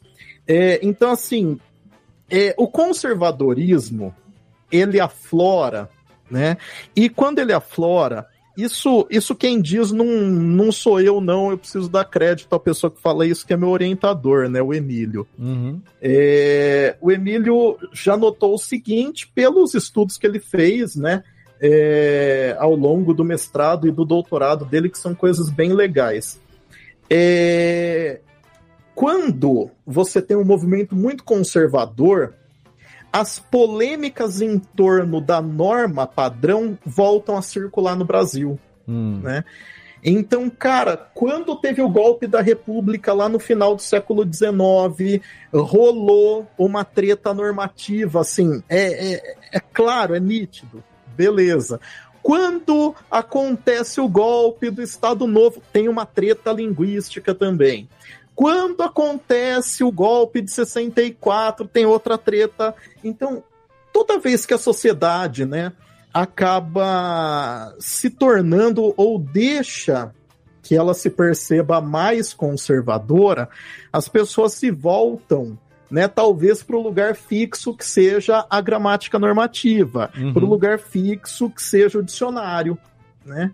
Então, é a- acaba tendo um valor de verdade, né, quando tá no dicionário, como você disse, né? Então é lá para onde as pessoas correm para ver, oh, mas é, isso aqui eu posso dizer ou eu não posso dizer? Isso aqui é certo escrever ou não é certo? Então, mas você sabe né? o que, que me Então- deixa maluco? É que o Brasil é um país de proporções continentais que a gente tem aqui representado de norte a sul do Brasil. A gente tem o Estácio que está em Belém do Pará e tem a Jéssica que está em Santa Maria da Boca do Monte, no interior do Rio Grande do Sul. Palavras e, e maneiras que se usam, e aí eu vou entrar em regionalismos, que, que não estão, digamos, na, na, na gramática. é, é, como, qual é a expressão correta? Formal. Normativa. Normativa, né, do país. Elas são a, a maneira como se fala e se refere àquilo naquela região, e ela é fruto do dos hábitos e costumes daquele povo que habita aquele local e isso não é discutido assim como não é não é discutido no sentido de é, isso não é rechaçado da mesma maneira os regionalismos né não, não são Não é uma polêmica. não é uma polêmica como essas outras questões acabam sendo. Então, eu acho que é muito é, focar naquilo que, como você falou, né? É muito focar naquilo que não é o tema, sabe? É, se a pessoa, ela, para aquele grupo, é importante que aquilo aconteça daquela maneira, respeitemos e façamos como aquele grupo Ô, ô, gostaria Léo, que seja feito, entendeu? O, o regionalismo é chapa branca, né? O, o regionalismo não. Não, Não, é, regionalismo treta, é café com né? leite. Não é assim agora. Agora, por exemplo, um- uma construção, né? Que é absolutamente rechaçada pela tradição gramatical é quando você tem, tem o mim sujeito de verbo no infinitivo. Aham. Né? Então, sei lá, para mim fazer, para mim comer, né, para mim ouvir. Beleza. Cara, essa construção é uma construção é rechaçada assim, mas é, é- é tão rechaçada que quando eu vou dar aula de pronome oblíquo, né, eu falo, olha pessoal, vamos olhar para essa construção aqui, né, traga essa blusa para mim usar, né, os alunos fazem até assim, "Ai, nossa, professor, Dói ouvido, até né? dói o ouvido, exato. Quando eu tava na Então, escola, ó, o meu olha professor. que coisa doida. Meu professor de né? gramática falava: mim não faz nada, quem faz. É, mim quem faz é, índio, um negócio assim. Porra, meu aí é pra cagar de vez. Meu professor falava. Ah, eu sei lá, Essa é verdade. Meu professor falava. É. Meu professor de português falava: mim. Eu, É. não- Mim não falava. faz nada. Mim é, mim é, mim não é índio. Mim não faz nada. Como se o indígena não fosse capaz de aprender o eu como sujeito. Ô, né? meu, por- fala minha é índia. Isso o lá indígena no- nem fala a mim. No começo dos Pior anos que aqui 80 em Curitiba, a gente usa muito regionalismo que é derivado do Guarani, cara. A gente usa muita palavra que é palavra de índio, entre aspas aqui eu vou fazer. Porque piá, piá significa minha entranha. Ou seja, meu menino, meu Uhum. guri, meu piá veio de mim. E a gente usa, é um regionalismo que todo mundo usa. Aqui, Então, né? mas olha que legal, né? Quem é todo mundo? E esse é o grande barato da coisa. Porque assim, é, traz, sei lá, essa blusa para mim usar, né? É uma construção muito recorrente na fala de pessoas que têm pouco acesso aos modelos de língua padrão. Né? E quais são as pessoas que têm pouco acesso aos modelos de língua padrão? Bom, no Brasil, isso dá mais ou menos o mesmo que dizer pessoas que têm pouca grana. Ou seja, né? Traga essa blusa para mim ah, usar, né? Ou isso aqui é para mim beber, é coisa de pobre, né? E ninguém quer parecer pobre falando. Né? Nossa, minha filha não fala desse jeito. Ah, mas né? aí você não conhece meus dois tios aqui, porque eu tenho dois tios que não tem problema nenhum. Eu tenho dois tios, dois tios que não tem problema nenhum, porque um Eles dele tem, um dele tem problema e o outro tem problema. Eles não têm nenhum problema na vida. Um, a vida inteira, ele falou, a vida inteira é membro dos não sei o que, diretor, não, não, é problema, problema. E o outro, problema. E não tem problema. então, mas vo voltando a isso da inovação linguística, né? O que que a gente percebe, né? De novo, quando eu falo aqui, né? É... Eu, eu não sou sociolinguista, né? Então, assim, os sociolinguistas perceberam, por meio de estudos, que né, a inovação linguística costuma partir da base da pirâmide social. Né? É... Por quê? porque a escola exerce menos pressão ali, né? Então, assim, quanto mais você vai subindo, né, mais pressão você tem desses instrumentos normativos. Que são a gramática, os dicionários, né, a própria escola, enfim. Então, a mudança, por uma questão de probabilidade, tende a acontecer lá embaixo na base. E aí, os instrumentos normativos vão dizer: olha, isso é errado, isso é feio, não pode falar assim. Né? Com o passar do tempo, se a mudança vai se implementando cada vez mais alto na pirâmide social, né, tende a desaparecer o estigma daquela forma linguística. Entendi. Então, né, para mim fazer é uma coisa que eu tenho ouvido cada vez com maior frequência em pessoas que têm concluído o ensino superior. Uhum. Que são aqueles falantes que, para a sociolinguística, são os falantes cultos da língua. Uhum. Né?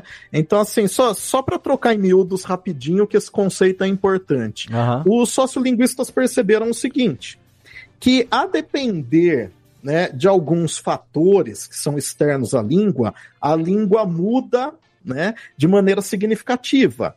Então, você pegar, por exemplo, nos Estados Unidos, o negro ele vai falar um inglês diferente do branco.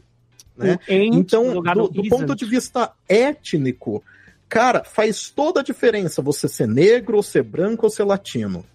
Isso não opera tão fortemente no inglês britânico. Uhum. Né? Lá a estratificação social é muito mais forte. Né? É, então, aqui no Brasil, os caras perceberam que, claro que a etnia, claro que o lugar onde você nasce, claro que a, a, sua orientação sexual, o gênero, etc, etc, são fatores que influem na forma como você fala. Mas o que faz mais diferença mesmo é a escolarização. Né? Por quê? Porque a escolarização tem um papel de uh, transformar tudo, ou tenta, pelo menos, transformar em uniforme. Né? Uhum. O, o, o, grande sonho da escola é massificar, é uniformizar. Né? É, é essa forma como a gente concebe escola hoje. Né? Uhum. De tal maneira que você tem, então, né, esse processo normativo atuando muito fortemente nas pessoas mais escolarizadas. E como dá um trabalho do cacete para você adquirir essas formas, você começa a usar elas como identitárias, né? Uhum. E fala: não, meu filho, você não pode falar assim. Você tem que mostrar na sua fala o que a sua mãe paga de mensalidade. Né? então, você acaba criando né, essas travas sociais para certas expressões. Quando a expressão vai lá e, e, fura o bloqueio do estigma, né, e começa a aparecer na fala de pessoas escolarizadas, vai se percebendo essa expressão como algo que não, não causa mais estranhamento, até que a mudança se implementa, Uhum. né? Então você pega dicionários uh, dos anos 50, né, é, tá lá, verbo pegar, né? Verbo pegar, particípio passado do verbo pegar, né? Pegado. Uhum. Pegado. As pessoas pouco estudadas dizem pego. Uhum. Cara, hoje. É o contrário. né, não tem estigma nenhum, Nenhum, dessa é. forma. Se você olhar no dicionário, do, o Ruais, por exemplo, né, do século XXI, você vai ver lá que pegar é um verbo que tem dois particípios, é um verbo abundante. Sim. E beleza, ele não faz nenhum juízo de valor sobre isso. Então, quer dizer, ao longo do tempo, porra, são, sei lá, 70 anos, né? Ao longo do tempo, desapareceu o estigma dessa forma. Uhum. Né? Então, eventualmente, Né? Isso vale para o pronome neutro, isso vale uh, para o presidenta, isso vale para tudo que a gente discutiu aqui, basicamente. Né? Eventualmente, essas mudanças podem ser implementadas? Podem. Né? Se a gente tiver uma sociedade disposta Sim. a isso, e muitas das vezes a mudança não se dá de maneira consciente. Claro. Né? Então, assim, claro que a gente pode militar, claro que a gente pode discutir, né? Mas é uma questão ali de uma, duas, três gerações para a parada ser internalizada, Uhum. né? Então, talvez a gente não veja, né? Se acabar Sim. a nossa melhor idade, a Ah, gente não talvez. vai ver, né? Talvez nossos então, filhos talvez a vejam. gente não veja. Mas é possível que Uhum. é, ninguém mais pegue no pé de presidenta, né? Que ninguém pegue no pé do pronome neutro e assim por diante. Sim, é o que vai acontecer. Se a gente vê aí anúncios, ah, próprias revistas, jornais de 40, 50, 40 não, porque eu vou fazer 50, mas sei lá, de 70 anos atrás, 80 anos atrás, é- é- era outra língua, né? Era uma língua totalmente diferente. É, a maneira de se aplicar o português coloquial do dia a dia ali, o mesmo culto, né? Era totalmente diferente. É, eu quero, antes de ver se, tem- se alguém tem uma pergunta final aqui para o nosso convidado, Eu professor tenho. Manga, eu quero só dar um feedback aqui de duas participações aqui do chat. Primeira delas do Ilídio Júnior, que ele está dizendo aqui o seguinte: é, se a língua barra linguagem fosse imutável, a gente ainda falaria, ainda falaríamos como os lusos. Todas as línguas, entre aspas, mãe, quando utilizadas em outros países, possuem suas variações devido a inserções de dialetos. A mudança é vital para que a própria língua se perpetue. O gênero neutro é uma evolução bem-vinda, mas se dará em gerações, pelo menos na minha iletrada opinião. E ele está aqui conversando e interagindo também com senhorita Natália Souza, que é ninguém menos do que minha namorada, primeira dama aqui do rolê, que está lá na sala assistindo a, a gravação ao vivo. E ela participa aqui falando sobre a fala da Jéssica ela diz: concordo com a Jéssica, a linguagem é mais uma manifestação social e faz. É mais uma manifestação social, não é que ela é mais. Olha aí pra você ver a diferença do, da ênfase, né? A linguagem é mais uma manifestação social, também é, né? Uma manifestação social, e faz parte de como nós vemos o mundo. Já participei de ONGs que tratavam sobre o recorte LGBTQIAP+, é, e se discutir o gênero das palavras é discutir um pouco sobre eles mesmos. E para esse recorte faz diferença. Então, é um ponto importante. Foi aquilo que eu tinha dito também, é, tem relação com aquilo que eu tinha dito, né? Para aquele grupo é importante que aquilo seja utilizado daquela maneira. E eu acho que hoje em dia é muito mais interessante para a gente analisar o porquê que aquilo está sendo utilizado e para quem aquilo é importante, do que a gente ficar aí a ferro e fogo tentando é, bater de frente com o presidenta ou outras, outras colocações que você eventualmente possa ou não concordar. Dito isso, essas participações aqui, eu quero agradecer quem participa também pelo nosso chat. Lembrando que você que está ouvindo aqui pelo podcast, no feed, só em áudio. Se você quiser, você pode assistir às gravações do Radiofobia ao vivo. Já há mais de 10 anos a gente transmite esta bodega também pelo YouTube e tem lá o nosso canal youtube.com barra radiofobia. É, momentos finais aqui, antes da gente agradecer todo mundo, o Manga ainda quero puxar a questão da, do, do apoio lá do, do, do, do- do que ele desenvolve no site, pra galera que quiser. Ali, cadê, ô Técnica? Cadê Rubens e Jorge daquele o ticlinzinho pra poder apoiar lá também. Tem o grupo fechado que recebeu em primeira mão lá o, o arigatô, que eu tá vendo? Se eu participasse dos apoiadores, eu saberia que o arigatô rolou lá no grupo fechado e já vou corrigir esse erro o mais rapidamente possível para poder me tornar também, porque é um dos poucos. Olha, num, num- agora eu vou, eu vou aqui, antes de puxar, Estácio, acho que tem alguma coisa para perguntar isso. É, mas eu quero falar que no meio de tanta merda que é essa internet, que a gente navega. Eu gosto muito de, de, de brincadeiras e piadocas e memes e sacanagens e tal. Mas eu estou me referindo à merda mesmo, que é o conteúdo sem qualidade, né? Que a gente tem, que a gente sabe que viraliza e que a gente sabe que monetiza, que ganha dinheiro Abundantemente, e- abundantemente em detrimento Monarch Talks. Em detrimento de conteúdos extremamente relevantes, como o conteúdo desenvolvido pelo manga lá no Questão de Linguagem, que merece, se você não quiser apoiar, ok. Mas se quiser, pelo menos segue lá para prestigiar o que esse cara faz, porque é muito legal o que ele coloca nos rios ali no Instagram e também se você puder assina o canal no YouTube. Já já a gente vai falar do apoio também. Eu falo porque eu consumo ali, ele se ele olhar ali nos stories, a gente tem como ver quem curtiu, quem assistiu, né? Então eu tô falando: "Ah, você assistiu, você não assistiu". É só olhar lá que vai saber quem viu, quem não viu. A internet não deixa a gente mentir mais, mentira tem perna curta. Então fala aí, ô Estácio, pra gente poder dar aquele arremate, por favor, É queridão. o, o gancho com, com essa análise da estratificação, né? De como é que a sociedade se organiza e essa relação com, com o conjunto de palavras, né? Com o campo lexical de cada uma. Eu tinha colocado uma observação aqui, por quê? Porque a- a- aqui no, no, no Radiofobia, que tem um, tem um, um- um humor, né? A gente tem um humor muito particular, que ele tá muito na de pegar a prosódia e a ortoépia e quebrar. Nossa, né? estamos hoje com o léxico. Eu tô- Nossa, que pariu, hein? Hoje eu tô gastando hoje. Paraense veio pra garantir o passe dele aqui mesmo hoje. Brincadeira. Então, o, o, o exemplo que eu dei lá na pauta foi justamente o programa que virou o curso de podcast, que é o, o Alô Técnica. Técnica. Né? Ó, técnica. O Alô Técnica, Alô não é técnica. Técnica. No programa passado, Respeita o- a técnica. No programa pra, passado, a gente falou muito de GUSP.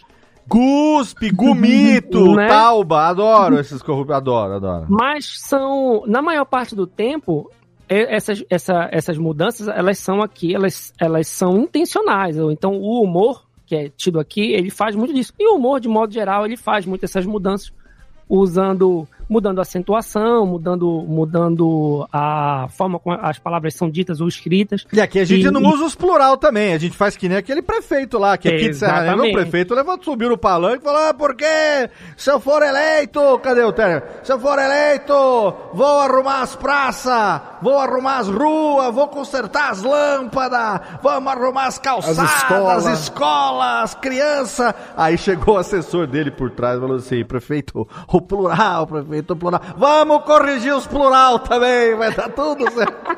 e foi reeleito, sem problema nenhum. Então, dito isso, prossiga. E, e, é justamente, e é justamente isso, né? Mas a gente, a gente viu aí, ficou muito ma- mais, frequente, pessoas que têm um nível de escolarização muito alto, né? E que ocu- ocupam cargos de influência, cargos decisórios, metendo um conge, um ministro de, um ministro da educação, ministro da educação que quer dizer as seclas e fala acepipes. Acepipes e pirinites. E aí a minha pergunta, mano, é o seguinte: eu é um parâmetro meu, né? Eu tenho, obviamente, uma das pessoas com, as, com a qual mais gosto de conversar na vida é o Raimundo, que é um, um funcionário meu, que ele me conhece há, há, há mais de 25 anos, e a gente passa o dia conversando. Né? E ele não tem um grau de escolarização muito alto, mas é uma pessoa interessantíssima para se conversar.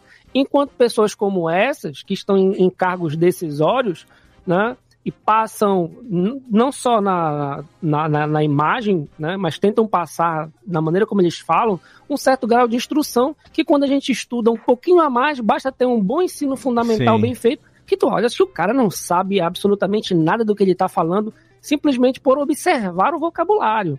E aí a minha questão é, tipo assim, para algum, para certos grupos de pessoas que elas estão em determinados cargos, deixa de ser preconceituoso, julgar a pessoa, porque, olha, conge, não dá para um cara juiz falar conge, irmão. Não dá. Ah. Não dá para o ministro da Educação falar problema? Problema minha conge, é- problema minha conge é minha conge.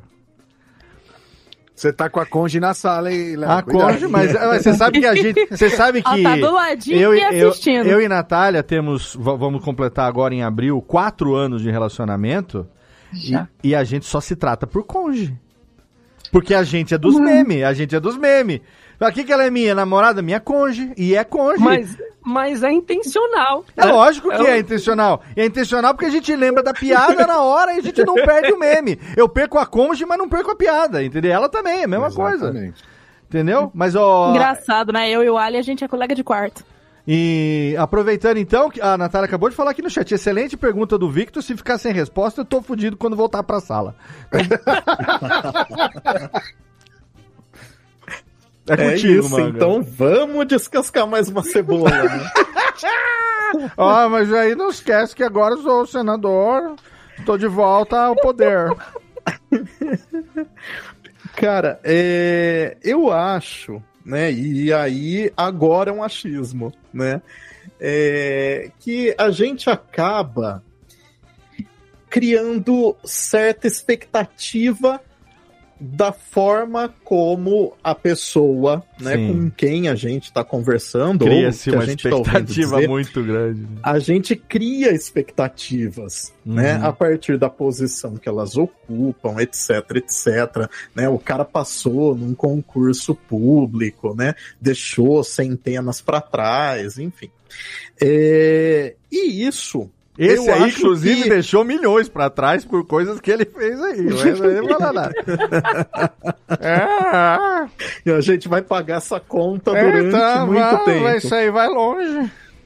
É, então, cara, tanto pra cima quanto pra baixo, né? Às vezes a gente se pega falando: "Nossa, olha o fulano, o cara não estudou nada, mas olha como ele fala o português bem", Sim. né?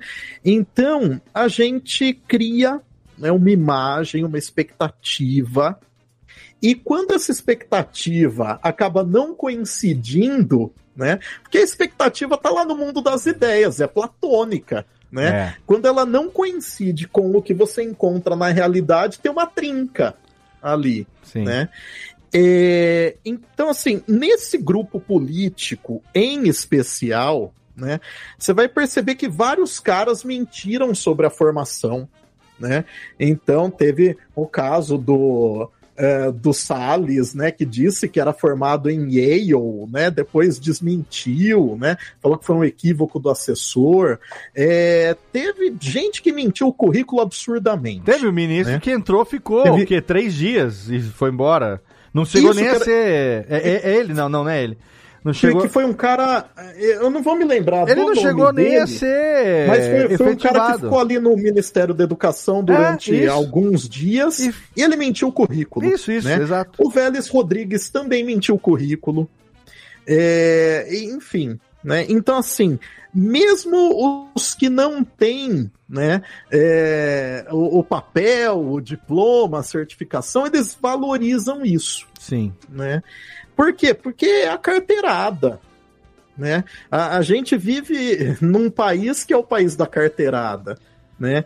Então, assim, é, me parece, tá? Isso, é, de novo, né? Talvez seja melhor procurar um sociólogo, né? Um cientista político para analisar isso. Mas me parece, né? Que um grupo político extremamente, né? Magoado e ressentido por não circular em certos ah, espaços acadêmicos e intelectuais, né? Acabou tomando o poder, né? E, cara, esses caras precisavam de alguma maneira, né? Tentar é, ocupar, né? O, o lugar que eles conseguiram. Uhum. Só que aí a gente percebeu essa fissura, porque se quebrou a expectativa. Né? Uhum. Então é um cara que vai dar entrevista pro Bial, né? E diz que gosta de ler biografias. Né? Aí o Bial diz: tá, mas qual foi a última biografia que você leu? E ele diz: eu não me lembro. Então, quer dizer, é, é- é- não, não, não é só uma questão linguística, percebe? Então não é Sim. o cara falar conge, né? Mas é o cara dizer que gosta de ler e muito provavelmente ele não gosta. É, né? lê, e sei lá, tudo bem não gostar de ler. Não é tudo bem mesmo. É só pra, né? só ser inserido no. no- Mas na posição que ele ocupa, ele precisa dar essa carteirada de que ele gosta de ler. Ele não né? pode passar por iletrado ali, né? Exato, né? Ah, Porque, sei lá, né? O cara é juiz, tal, então a gente tem uma expectativa, né? E eu acho que isso não é necessariamente ruim, mas também não é bom, né? Porque, cara, é, eu já ouvi muitas coisas do tipo, ah, não, mas olha, olha o Lula, o Lula é um analfabeto, né? O analfabeto ser presidente, onde já se viu, não sabe nem falar, né? Então, cara, a, a, todas as nossas relações, né, seja a esquerda, seja a direita, são permeadas por esses rótulos que a gente acaba botando, né, em cima da, uh, da língua. E aí eu vou usar uma metáfora que é gasta pra cacete, mas eu acho que funciona, né? Cara, a forma como você fala é tipo sua roupa. Uhum. Né? Então você vai ali escolher a roupa mais ou menos adequada para uma dada situação, né? Às vezes a pessoa erra, né? E fica todo mundo olhando e fala: Nossa, mas onde vai, né? Com essa camisa? Onde vai com esse vestido, tal? Então assim, né? É mais ou menos isso em termos linguísticos, né? Por Sim. quê? Porque, como disse a, a sua conja, né? É, é mais uma das manifestações sociais. Sim. Né? Então, é, eu acho que tem todo esse jogo de expectativa daquilo que se mostra real, daquilo que talvez ele gostaria de afetar, né, quando fala, e assim por diante. Excelente. Infelizmente, né? eu não sei. Não sei se eu respondi, Eu talvez você apanhe, Léo. Não, eu não sei imitar direito. O, é, o- não vou mais deixar o Estácio falar, porque o Estácio ele tá tentando dar uma carteirada de professor hoje, que tá dificílima uma coisa aqui. Mas olha, gente, esse papo tá fenomenal. Se Nunca deixa- se valoriza o professor. né? Nunca se valoriza. Ele mandou, ele mandou um lexical pelo menos três vezes hoje. O cara estudou ontem isso aí. Vou tava... ter que pegar o dicionário que eu Tá dedicado. É, eu tá. uso muito lexical, Tilenol, a gente usa. Paracetamol. Nossa, senhora, lexical, exatamente. Olha só, Jéssica, depois dessa, eu não tenho. Lexical não é aquela parte da coluna lá que se quebrar dá ruim? É, coluna É, lexical. Eu é, acho que qualquer parte da coluna É, se quebrar dá ruim, mas não sei não. Vamos lá, Técnica, sobe, por favor, vamos nessa. Ai, meu pai. Olha aí, tá vendo? A gente tenta fazer um programa sério, é isso que dá, é isso que dá. Fenomenal, gente. Obrigado demais. Antes de agradecer aqui o Manga, de passar todo o serviço, quero agradecer vocês, meus queridos, mais uma vez comigo, Jessiquinha. Obrigado, minha gauchinha, Alice. Muito obrigada, adorei o papo. Gosto bastante da parte etimológica, da parte linguística. Estou acompanhando questão de linguagem mais recentemente. Eu não, eu, eu me surpreendi positivamente de ver o canal é, tão profícuo, né? Com tantas pessoas Olha aí, seguindo. chegou Olha aí. profícuo É, já. lá, deixa eu aqui, Deixa agora. Cadê? Técnica, por Vou- favor. Mandou profícuo, vai. Agora cada um que falar uma vai tomar uma agora. Vai. Jéssica, continua. E, a, e a, eu, né, no final das contas, né, a gente não fez pergunta, mas eu, que, eu queria só deixar uma pergunta assim pro pessoal pensar. Por que manga?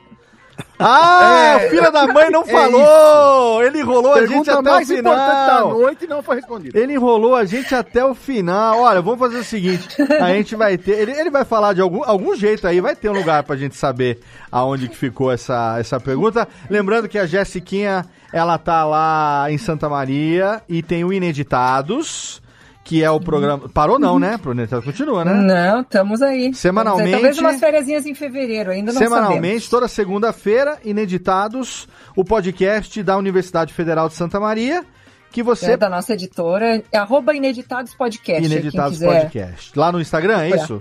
No Instagram. No Instagram Ineditados Podcast, tem o link na postagem. Se você quiser, você pode ouvir ao vivo e tem o feed também depois, para você poder ouvir lá nos agregadores, no Spotify. Nossa querida Jéssica, host do Ineditados lá em Santa Maria, Lens. Legal, eu já vou seguir por aqui.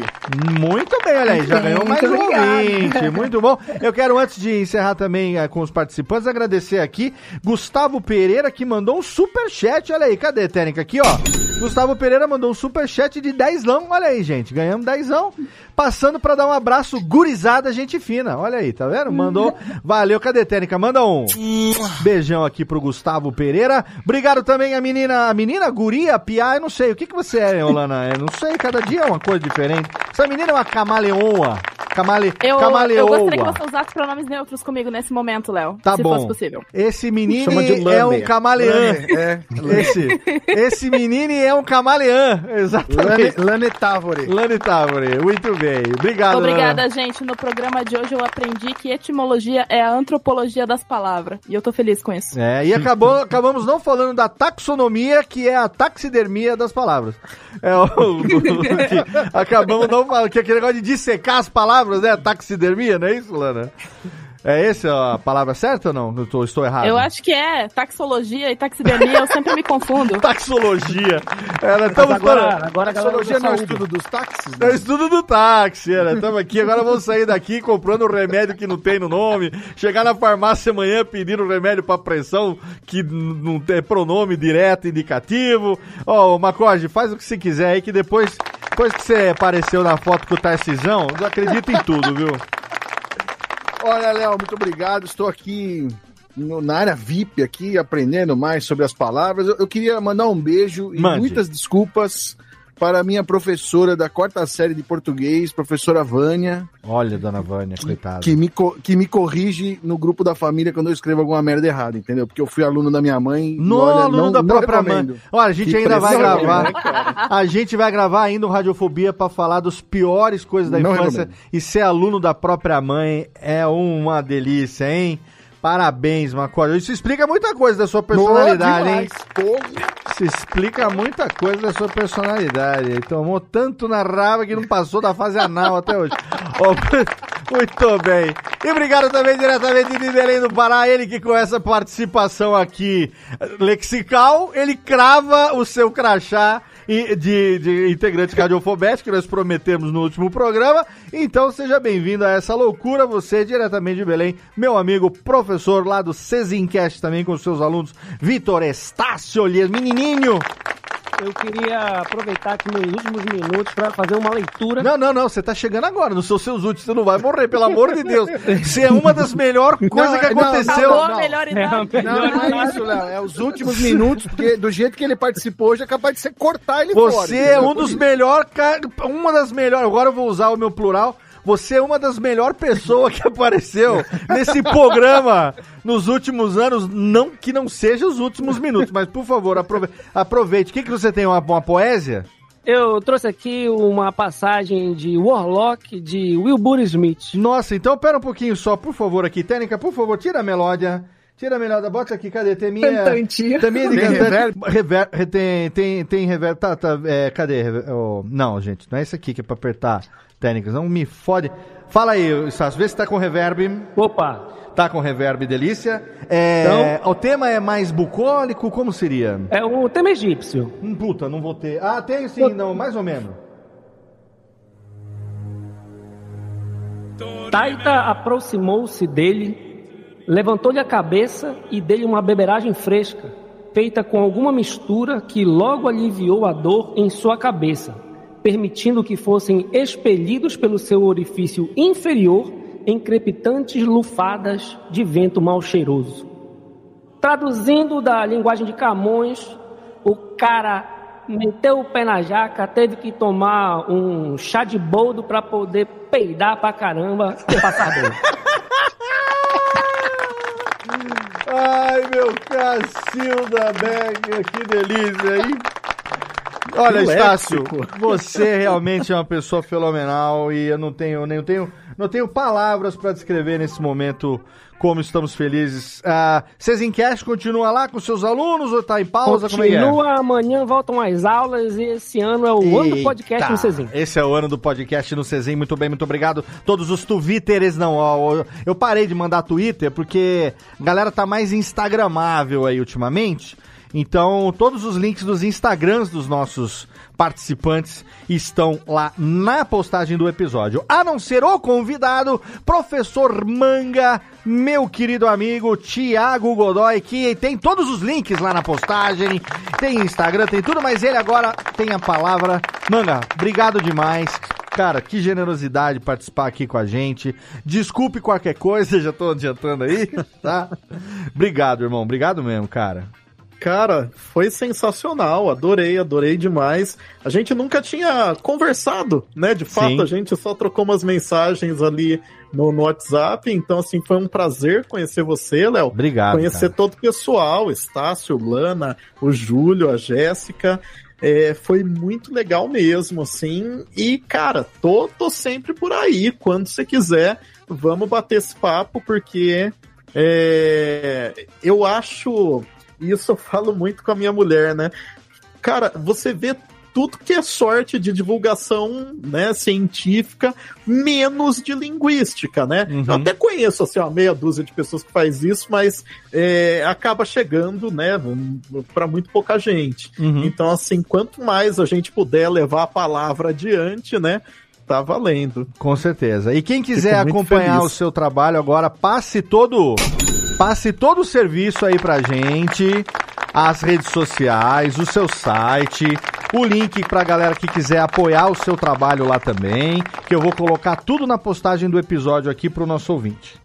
Maravilha. É, o lugar onde eu mais posto é o Instagram mesmo, no arroba que linguagem, o que é mudo, né? Uhum. Então, arroba que linguagem. E o sistema de apoio né, funciona da seguinte forma: se você entrar lá no www.questãodelinguagem.com.br, eu vou contar uma história triste de como é ser professor tentando divulgar né, a ciência no Brasil, né? E você vai ter como apoiar, né? Qual, qual é o funcionamento disso? Você se torna membro do Questão de Linguagem e aí você tem acesso ao blog para os apoiadores, que é um lugar onde eu coloco textos que são um pouco mais longos, tal, que fogem um pouco ao formato aí das redes sociais, né? Certo. É coisa que é, é só para quem gosta mesmo, né? Digamos assim. E aí lá eu publico dois textos por semana, né? Geralmente eles têm alguma relação com os conteúdos dos vídeos que estão aparecendo lá no Instagram. Então saiu um vídeo sobre a palavra obrigado, né, lá no sábado. Aí hoje saiu no blog sobre obrigado ter vindo, ou melhor, arigatô ter Arigatô. vindo ou não de obrigado, né? Então sempre vai ter alguma relação, sempre vai ser uma espécie de spin-off do, do tema que foi tratado lá. Ah, que legal. E é isso. Né? E tem o canal no YouTube, quiser mas e tá puder, inativo, por favor, né? apoie o Questão de Linguagem. Apoia lá o Questão de Linguagem. É, Você tem um valor fixo por mês? Como é que funciona lá? É sete reais. Pô, é sete uma assinatura conto, de sete gente. reais. Sete conto. Qualquer cerveja que você vai tomar hoje em dia custa 13 pra cima. Então é. Cara, Pra é um cima, né? É basicamente um, um, um pingado com pão com manteiga na padaria. É mais do que sete reais. Cara, É pelo isso. amor de Deus, um apoio ali pro Pra Manga. aprender um monte de coisa e ter o que falar no balcão da padaria. Cara, eu vou te falar um Né? negócio. Isso é muito foda, cara, porque é isso que eu ia falar. O conteúdo que o manga compartilha, ele é o início de muito papo legal. Muito papo legal, muito papo dá pra render aprendendo. Tem lá etimologia, cara, a origem de muita. Tinha lá o post do Mercúrio, que eu achei muito legal também. Tinha o negócio da maçã, que quem disse que o fruto proibido era maçã, nem era maçã. No latim, o mal vem de mala, mala é maçã, não sei o que. Cara, louco, louco, louco. E aí é legal porque você já, né, aquele papo de butex, a gente já, de vez em quando, né, já tá podendo aí, todo, já tá, todo mundo já tá saindo, vacinado e tudo mais. Mas um, um, um- ter um, um starter, né, um, como é que chama aquele, aquele papo inicial ali, que aí um Teve acaba... um seguidor que me falou, ele disse, cara, as minhas rodas de boteco melhoraram absurdamente depois que eu passei a te seguir. Olha aí. Foi sensacional. Olha aí. E no apoio você ainda vai ter os textos mais trabalhados e tal. Então fica aí a recomendação pra você apoiar o trabalho do Manga. E também quem quiser tem lá o canal no YouTube, que você não tá atualizando muito, você migrou pro Instagram, né? Mas um, um seguidor lá a mais no canal do YouTube nunca, nunca é demais, não é verdade? Então, lá, Exato. lá também é questão de linguagem. Quem sabe um dia você não volta aí, né? Podcast tá aí, quem sabe? Vamos conversar, vamos trocar uma ideia. Eu vou pra Pô, Paul... a gente se encontra em Campinas aí, vamos tomar um negócio, eu vou pra Paulínia, Eu acho que tinha pra que ter um ticlinho aí agora. Eu Tem acho. que ter sempre aqui, tem que ter um ticlinho, mas ticlinho tem quem tem, quem tem que dar é o ouvinte aqui. Muito obrigado. Muito bem. Então, olha, fica lá pra você a dica. Obrigado, Manga, mais uma vez. Brigadaço. Eu que agradeço. Obrigado valeu. demais. A gente ainda vai se falar muitas outras vezes. E obrigado a você. Certamente. Obrigado a você aí, querido ouvinte, você que nos acompanha, você que tá aí com a gente. há quase 14 anos. Agora em março a gente vai completar, fazer, vai cravar 14 anos no ar, desde março de 2009, e aí a gente vai entrar no 15º ano do Radiofobia. E entrando no 15º ano, a gente vai ter um ano inteiro de celebração até 2024, quando a gente vai celebrar 15 anos. E em 2024 a gente vai fazer uma festa que eu já estou começando a planejar desde já, porque 2024 o Radiofobia completa 15 anos e se eu estiver na melhor idade ainda até lá, estarei eu celebrando 50 anos de idade. Então 2024 vai ser ano de celebrações se vivos estivermos até lá. No- Nós vamos gravar um podcast presencial, não? Se vivos estivermos até lá. Senão a gente grava psicografado, a gente fala aí com a galera do Chico Xavier aí, a gente grava lá do nosso lar, a gente vê se tem estúdio no nosso lar, alguma coisa nós fazemos aí. Mas ó, acompanha a gente, continua acompanhando. Tem muita gente legal. Eu tô cavando, assim como o Manga, que tá vindo aqui com a gente hoje, assim como o Ricardo Alexandre, que abriu o ano com a gente. Nossa próxima convidada vai ser a Deia do Questão do, do Não Inviabilize, que nós vamos gravar com a Deia, uma, uma também dos mais pedidas podcasters. O que, que foi que você tá falando? Amanhã, amanhã. vamos Amanhã pra quê? no é, vamos gravar no não, YouTube, É só pra aqui no é, YouTube. amanhã nós Você vamos falou, aqui. não era pra, tô só falando pro pessoal do YouTube. Pretérito amanhã. do futuro, gente. A gente vai gravar com a Dé. Então, assim, esse ano vem. Nossa, esse ano vai ter replay com gaveta. Vai ter muita coisa legal que a gente vai trazer. Tem uns globais que nós estamos aí há anos negociando e que nesse nosso 15 ano estarão passando aqui pelo, pelas, pelos negrofones do Radiofobia. Então vai ser. Eu tô muito, tô muito, tô muito feliz, porque aí sim.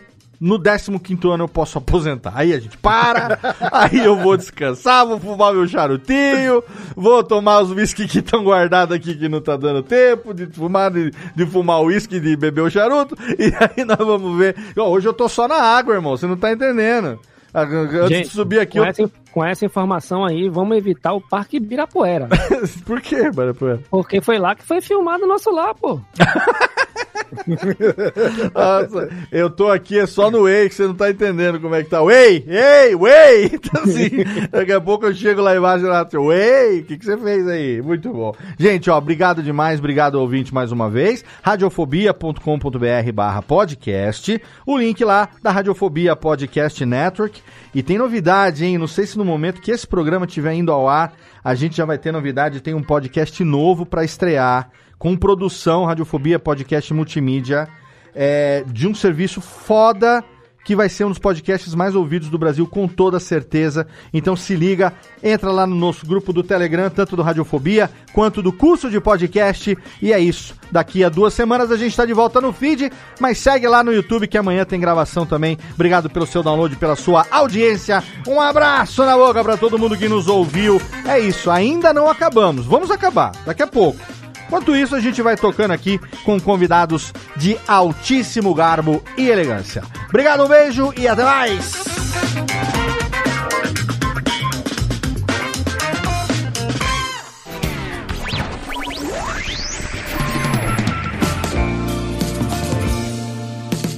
Este podcast foi publicado pela Radiofobia Podcast Network. Acesse radiofobia.com.br podcast para conhecer e ouvir todos os nossos programas ou assine no seu agregador de podcast preferido. Esperamos você no próximo episódio.